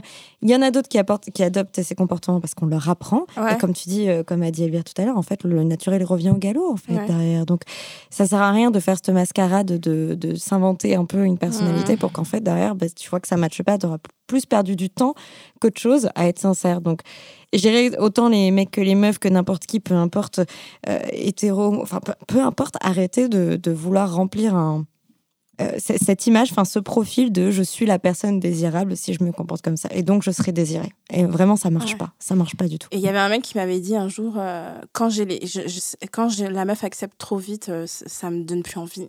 Oh, ta Enfin, gueule. quand j'ai la meuf trop vite, ça tu viens de me couper l'envie. Attends, Ouais, de ouf. Ah non, Ah, mais ça m'a coupé l'envie direct. horrible. Ça m'a coupé l'envie. Euh, moi, j'aime trop. Ma passion sur Terre, c'est les, les, les, les, les mecs qui sont gentils et qui, genre, tout de suite m'apprécient et où il n'y a pas de lutte pour avoir quelque chose. Ouais, et simple, où on s'apprécie mutuellement et du coup à partir d'un moment on se dit bah c'est bien vas-y viens entendre quelque chose tu vois parce que dès qu'il y a des complications moi je pars hein. mais je suis déjà loin dans un mais vraiment Clarisse qu'en penses-tu? Non, moi je suis d'accord avec ce que vous avez dit. Et en fait, l'indifférence, si tu fais semblant d'être indifférent pour Mm. plaire, ça va jamais marcher. Ouais. Mm, mm. J'ai une copine, elle est accro euh, au coach en séduction. ouais. Elle les connaît tous. Et il y a forcément, donc on, leur dit, on dit toujours, ouais, quand t'es une femme, sois un peu indifférente au début, fais-toi désirer. Au début, elle le fait, ça marche super bien dans la phase de séduction. Sauf que quand après, elle et le mec, ils apprennent à se connaître, elle a envie de le voir. Du coup, Ouais. ils- en fait, c'est deux personnes totalement différentes. Au début, la meuf qui le calcule up ou qui répond tous les trois jours. Et d'un coup, la meuf qui, je vais pas dire qu'elle est envahissante, mais la meuf qui t'envoie tout le temps des messages. Et forcément, le mec, il se dit, bah, c'est deux personnes différentes et ça me convient pas. Et à chaque fois, elle me dit, mais je comprends pas, j'applique les conseils du coach en séduction, mais c'est de la merde. Mm. Oui, parce que le que- coach en séduction, il est là pour t'apprendre à séduire, pas Ouais, pour ouais, construire pour après une pour faire relation, de euh, tu vois. Donc ça sert à rien de faire semblant. Je pense que si t'es comme tu dis Manon, si t'es vraiment, si c'est dans ta nature d'être un peu euh, indifférent sans, sans, sans le vouloir, ok. Mais si tu fais semblant d'être quelqu'un d'autre pour que la Mm. personne euh, elle soit attirée par toi, je pense pas que ce soit la bonne solution. Parce qu'au Mm. bout d'un moment, bah, le naturel il va revenir au galop. Mais elle est, elle est accro. Toute, toute ta copine, là, tout ce qu'elle construit, euh, tous les trucs, elle, elle va regarder des vidéos de coach en séduction et elle va se comporter selon le truc. Et est-ce que des fois, est-ce que tu as déjà été témoin d'une fois où ça a marché? Pour de vrai, et après, elle, Bah, elle du a- coup, enfin, elle habite à Londres, donc elle me raconte, mais elle a lu un livre qui s'appelle L'art de la séduction. Elle m'a dit, euh, j'ai testé le l'art de la séduction par message au téléphone et ça a grave marché. Le mec, il fait que vouloir me voir. Là, c'est bon, je l'ai au bout, je, le tiens à la baguette. Genre, elle était choquée. Elle m'a dit, par contre, quand on s'est vu en vrai, euh, j'étais grave gênée. C'était pas du tout comme dans le livre. Ouais, parce Tu que pas toi-même. Bah oui, voilà. Tu Donc, peux pas euh, faire forcément, semblant. Tu peux pas, ou alors euh, tu, peux- tu passes ta, ta vie à jouer le un rôle rôle, d'une ouais. meuf que t'es pas. Tu vois. Ouais. Oui, moi, Claude moi, j'ai une, question. Est-ce qu'elle manque de confiance en elle? Est-ce que, euh, genre, elle a peur d'être toute seule? Euh, D'où sort cette passion pour les coachs en séduction? Ouais. c'est un truc que j'aimerais bien savoir, en fait. Ouais. Bah, c'est une grande romantique déjà, donc elle, elle cherche absolument le grand amour, elle l'a pas encore, et je sais pas pourquoi, elle, elle est persuadée que d'elle-même, genre en étant elle-même, elle arrivera pas à plaire. Elle dit, bah, toute ma vie j'ai été moi-même et ça marche pas. Donc là, depuis je crois deux ans, alors les comment ils s'appellent les mecs, Alexandre Cormon, les machins trucs, leur site, ces coachs-là, elle les saigne de ouf. Ok. Elle Ah, adore ça. C'est comme les meufs qui suivent le conseil de Think Like a Man, euh, le livre. Arrête, moi, et j'aime bien. Arrêtez de donner Et toutes le- les références après les regarder. Moi j'aime Non, mais bien c'est ça. un dans truc. un truc. Non, mais le film est bien, Oui, bien pour le sûr. livre, Steve Harvey, c'est un Ouais. connard, ok. Mais c'était ce truc de, c'est au bout du combien de dates que tu dois coucher avec un mec 90 jours. 90 jours. La règle des 90 jours. Ah Pendant quand j'étais ado. la règle des ça. 90 jours, bah, Tu vient pas couché pendant 90 jours. T'as un sûr premier date avec un mec et tout, et en fait, c'est le temps que le mec, soi-disant, s'attache. Non, mais t'imagines Parce que sinon, si tu couches nous, tout de suite, On n'est pas digne de. ça veut dire qu'il t'a pris, il t'a pris toujours couché le premier soir. Ça a toujours bien marché. Mais surtout, mais, sur- Écris un livre. Ah bah non, mais surtout que, en fait, t'as des, euh, t'as des meufs qui finissent par coucher, euh, qui attendent, peut-être Ouais. pas 90 jours, Non, qui non, attendent. Et en fait, le mec se comporte exactement comme s'ils avaient couché le premier soir. Ah oui, Après, tu ouais, vois. Donc en fait, ça dépend, ça dépend pas de la règle que tu vas appliquer, ça va dépendre de la personne que tu as en face de toi. Si c'est une personne qui vous laisse barrer après avoir couché, il le fera au premier ou au 20e Et soir, ce bah, sera exactement pareil. Mais en plus, c'est hyper rabaissant parce qu'en fait, ça veut dire que tu es digne d'intérêt que tant Ouais. que la personne, elle a envie de te ken et que du coup, il faut jouer sur ce désir de- d'être ke- kenable pour, euh, pour essayer de passer du temps avec la personne. Est-ce que tu as envie vraiment que Non. la personne avec qui tu dates, elle vienne ici parce qu'elle a envie de te ken Non, mais c'est. Enfin, genre, trop bizarre. Ça, Moi, je comprends pas. Enfin, c'est- comme. En fait, tu sais, ça me rappelle à- en maths, euh, pour résoudre un problème, il fallait mettre le théorème euh, de Pythagore. Ouais. Tu vois, par exemple, euh, donc tu appliques telle règle pour que ça marche, tu vois. Ben, J'ai l'impression que les gens, ils cherchent un modèle un peu scolaire, genre. Ouais. Pour réussir à ça. faire ça, tu dois appliquer tel truc. Et si tu trop dans le l'appliques, marketing. Non mais c'est, non mais c'est ça. En fait, moi je trouve ça horrible parce que j'ai l'impression qu'on cherche un modèle scolaire en mode tu veux avoir la bonne note, faut faire ça. Et en fait, bah, si tu veux avoir un mec ou une meuf, faut faire ça. Non, en fait, on est tellement tous différents que c'est sûr qu'il n'y a pas une technique unique, universelle. Sinon, ça fait longtemps qu'elle sera affichée partout, partout. Ouais. Non, ça, alors arrêtez ces conneries. Moi, ça me, je te jure, je comprends pas. Mais d'ailleurs. Oui. Dana, elle répond elle-même à sa question, puisqu'en fait, elle, elle connaît la réponse, puisqu'elle elle le dit. Elle a communiqué avec ce mec qui prenait des distances avec elle, et euh, il, lui a, il lui a dit euh, bah, En fait, j'ai rencontré une meuf, et bon, c'était un peu euh, désagréable, mais ça l'a soulagée. Ouais. Donc, je pense que Dana, tu sais toi-même que, en fait, euh, tu préfères savoir les choses et tu préfères être claire et transparente plutôt que de jouer les meufs qui s'en foutent. Ouais. Mm, Il y a rien qui m'excite plus que quelqu'un qui est facile en communication. Ah, de ouf. Ah, Ça de m'excite. Quelqu'un qui annonce les steps d'après aussi, tu vois. Mm, mm. Genre un premier date et il y a quelqu'un qui t'écrit pour te dire que euh, oui, c'était bien, euh, Mm, mm, machin, mm, mm. donc on se reverra. Quelqu'un qui laisse trop planer le truc et tout, moi je me dis c'est bizarre. Et en fait, les steps annoncés pour moi c'est hyper rassurant. Ouais. Et je me dis c'est quelqu'un qui sait communiquer. Moi Ouais. j'aime beaucoup la communication. Donc, euh. donc Dana, tu as ta réponse. J'espère que ça se passera bien pour toi et que tu y arriveras. Voilà, je ne sais pas si nos conseils t'ont aidé, mais en tout cas, je l'espère. N'hésite pas à nous laisser un autre vocal pour nous dire comment ça s'est passé, si tu es tombé sur euh, quelqu'un de plus cool, euh, qui aime la communication ou pas. On passe au troisième audio, c'est Antoine. Salut les filles, euh, c'est toujours Antoine euh, de 30 ans. Je vous appelais pour vous laisser un autre message, euh, pour vous dire que hum, j'ai décidé de mettre fin à la relation que j'avais avec la fille que je voyais, qui avait un mec.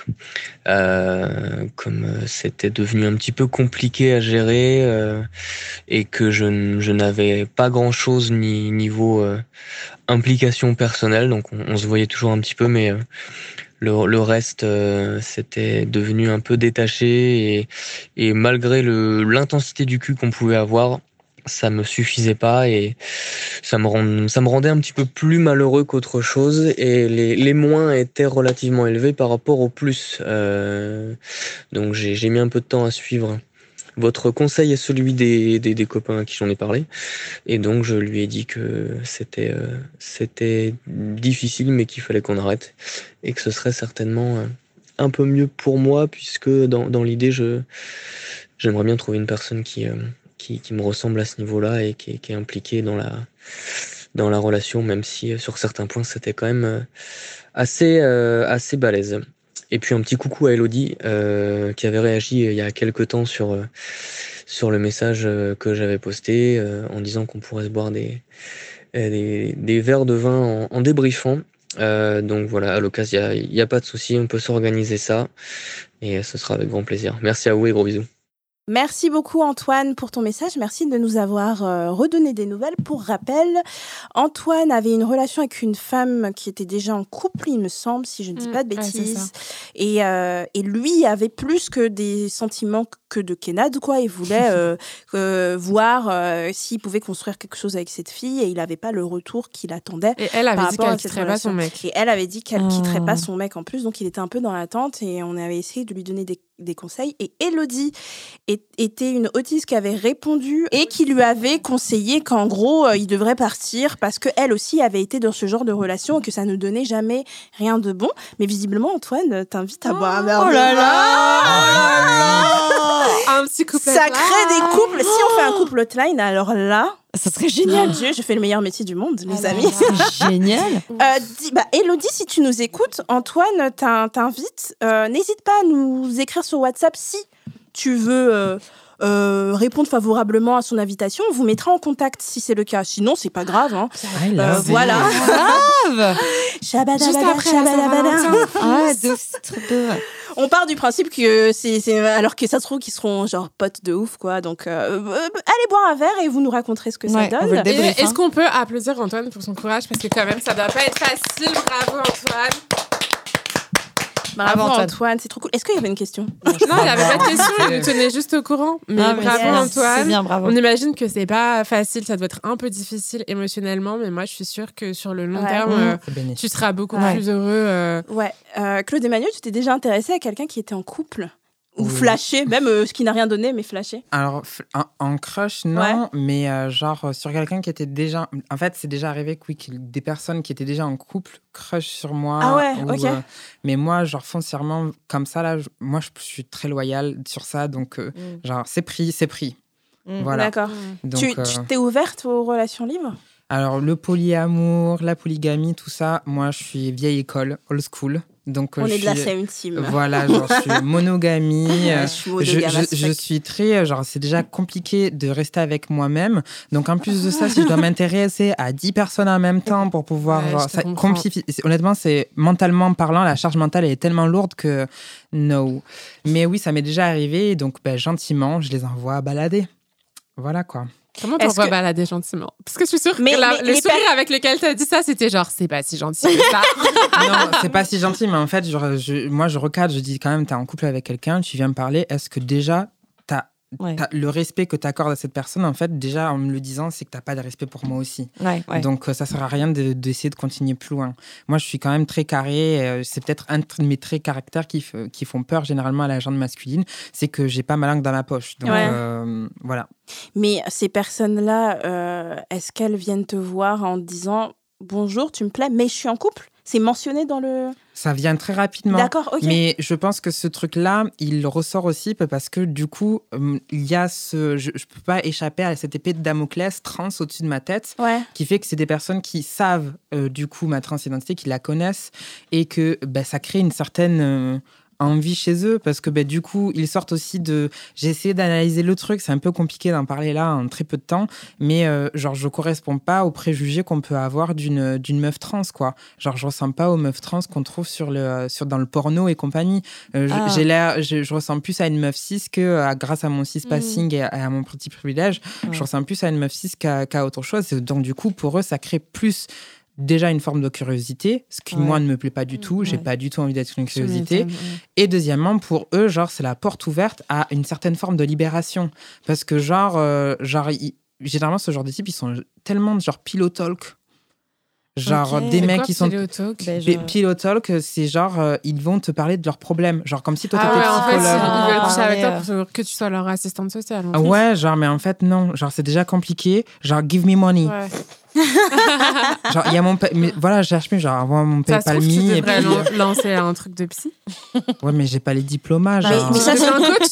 Tu peux devenir coach en. Tu te coach. Mais, mais ça arrive souvent, même moi, on en discute souvent entre potes, mais les nombres de mecs qui sont déjà en couple qui viennent essayer de nous caler, c'est l'enfer. Ouais. Et en- d'autant plus qu'on est des meufs trans parce que ça enlève déjà beaucoup de charges. Par exemple, tout à l'heure, on parlait de la charge de faire un enfant. Ben, sur nous, ça s'applique pas. Genre, t'imagines, tu te retrouves avec un gars, il te plaît et tout, et le premier, un des trucs qui te sort le plus souvent, c'est Oh, c'est cool, il n'y a pas l'enjeu d'avoir des enfants. Oh là ensemble. là. Oh Et c'est hyper- violent. C'est Ah. hyper, c'est hyper. Ou, ou genre par exemple, il couche avec toi et il dit c'est génial, il n'y a pas le, euh, Le genre, il y a de- pas le stress de savoir si la go va Ah. tomber enceinte Ah, ou pas.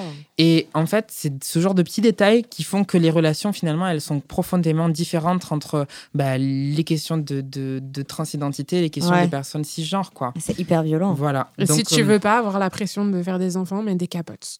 Ouais, mais c'est ça. grave. Et puis, bon, moi, au niveau des protections, je suis euh, carré, kiri, euh, genre, tu vois, carré comme un kiri. genre, euh, voilà. C'est ma nouvelle Mais, expression. euh, ouais. Mais moi, foncièrement, que je réfléchisse comme ça, d'avoir été en crush sur quelqu'un qui était marié, là, il n'y a pas un truc qui me vient à l'esprit pour me dire euh, non, non, non. Je suis plus dans un truc où euh, j'ai. Moi, c'est une des premières questions que je demande. Genre, euh, quand je me fais draguer, j'aime bien qu'on me demande est-ce que tu es célibataire? Ouais. C'est une des premières questions qui. Parce que là, ça montre que la personne, elle accorde, je sais pas, il y a un truc de respect. Oui, qu'elle le prend en compte en fait. Qu'elle le prend en compte. ouais. Bien Tandis sûr. qu'il y a le nombre de fois, ah, t'es en couple, mais il n'y a pas de problème. Ça moi, me je dérange partage. pas. Ouais, ça, c'est la flemme. Ben, Ouais, moi, oui. Je suis pas jaloux, même que ceux qui m'abordent dans la rue. Genre, euh, à un moment, je disais le truc pour qu'on me laisse tranquille, ce qui était faux. Des fois, je disais, ah non, mais je suis avec quelqu'un, je suis pas jaloux. Oh, mais horrible, quoi. On avait parlé de cette pression aussi, Ouais. que les mecs cis, euh, genre, ils nous prenaient pour nos psys. Je Mm. crois qu'on avait parlé à Calvire et avec toi. Ouais. Mais, euh, mais euh, Clarisse, on en a jamais parlé. Est-ce que euh, t'as déjà eu, t'as déjà été avec un mec, genre sur l'oreiller et tout, et la pression, on dirait que t'étais sa mère ou sa psychologue, il se confiait à toi et tu devais résoudre ses problèmes? Non, c'est plutôt l'inverse. C'est vrai? Je te jure. C'est toi qui parles au gars pour que. Moi, je trouve que quand j'ai fini de Ken Ouais. et que t'es dans le lit avec le mec, je trouve qu'il sera plus apte à t'écouter que dans un autre contexte. Non, mais écoutez, C'est parler. fait, par- c'est fait. Maintenant, je tu vois? Je sais pas, je trouve que un mec, tu vas prendre un verre avec lui, euh, même vous prenez à vous manger, il va t'écouter, mais je sais pas, je trouve que c'est vite fait. Alors quand t'as fini de Ken et que vous êtes tous les deux couchés, qu'en plus lui, il a, il a craché, donc il est content, je trouve qu'il écoute mieux, il porte une oreille plus attentive. Ouais, mais il y a l'écoute qui est cool, euh, le parler de sa vie et tout. Mais il t'as jamais ressenti cette pression Il y a quelqu'un qui se déchargeait psychologiquement sur toi Tu l'as jamais ressenti? Non, pas trop. Non, bah, après, c'est plutôt moi. Genre, je la prenais moi-même quand je sortais avec des mecs euh, un peu débiles, que je prenais le. le- que je- moi, je voulais régler leurs problèmes alors qu'ils me demandaient rien, tu vois. Ah, t'es une, euh, une infirmière. Tout à euh, fait. Fuge, fuite un temps. Tu voulais régler leur casier judiciaire, comme ça? Non, mais par exemple, il y avait un mec, il, il savait pas écrire, tu vois. Genre, Et euh, tu- il tu était un peu analphabète. Ouais, et tu lui je voulais apprenais? l'aider, mais il voulait pas. Tu lui donnais des cours? Ah, d'accord, il voulait pas. Tu vois. Mais toi, tu voulais être prof. Je voulais quoi. grave lui Ouais, apprendre mais à ça, c'est écrire. normal en même temps. Ouais, non ouais. Tu vois, de genre. De vouloir dire, aider, c'est normal, euh, ouais. Enfin, je sais pas. Oui, oui, oui, non, mais Quand t'es en couple, c'est aussi pour s'entraider, tu vois. Non, mais après, lui, je crois qu'il s'en foutait, tu vois. Ouais. Il était content dans son analphabétisme. Bah, tant qu'il est heureux, écoutez, Mhm. euh, c'est l'essentiel. Je pense qu'on va finir sur cet audio, les amis. Euh, C'était très, très cool. Pourquoi tu regardes ma Je feuille pensais qu'il y en avait un autre, en fait, c'est pour ça. Il y en a un autre, mais on peut terminer dessus. Euh, si euh, Clarisse ne veut pas finir, elle a dit non, bon, je reste ici. Merci les filles d'avoir euh, été là pour ce super épisode. Euh, je rappelle le numéro si vous voulez nous laisser un audio et que vous voulez participer à cette deuxième partie. C'est le 07 88 05 64 84. N'hésitez pas et vous pouvez témoigner en anonyme. Claude Emmanuel, merci, tu as été super. Mais c'est moi qui vous remercie de m'accueillir.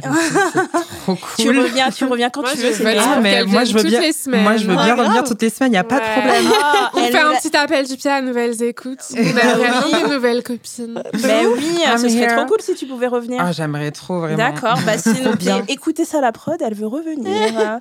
notez bien tout ça. Merci à vous euh, de nous avoir écoutés. Et je rappelle, comme d'habitude à chaque épisode, que Hotline est un podcast original Spotify, produit par Spotify, en association avec Nouvelles Écoutes, animé par moi-même, Naya, et en compagnie aujourd'hui de Claude Emmanuel, Manon, Clarisse et Elvire. Merci à toutes et à tous de nous avoir laissé des messages vocaux. M- euh, le- notre numéro, j'allais dire mon numéro, genre, vous appelez, c'est moi, genre, à 2h du matin, allô Notre numéro, c'est le 07 88 05 64 84. N'hésitez pas à nous laisser un message. Je vous rappelle qu'on se retrouve le 4 mars et d'ici là, prenez bien soin de vous. On va faire un petit au revoir collectif. Salut, bye, bye. Bisous les amis.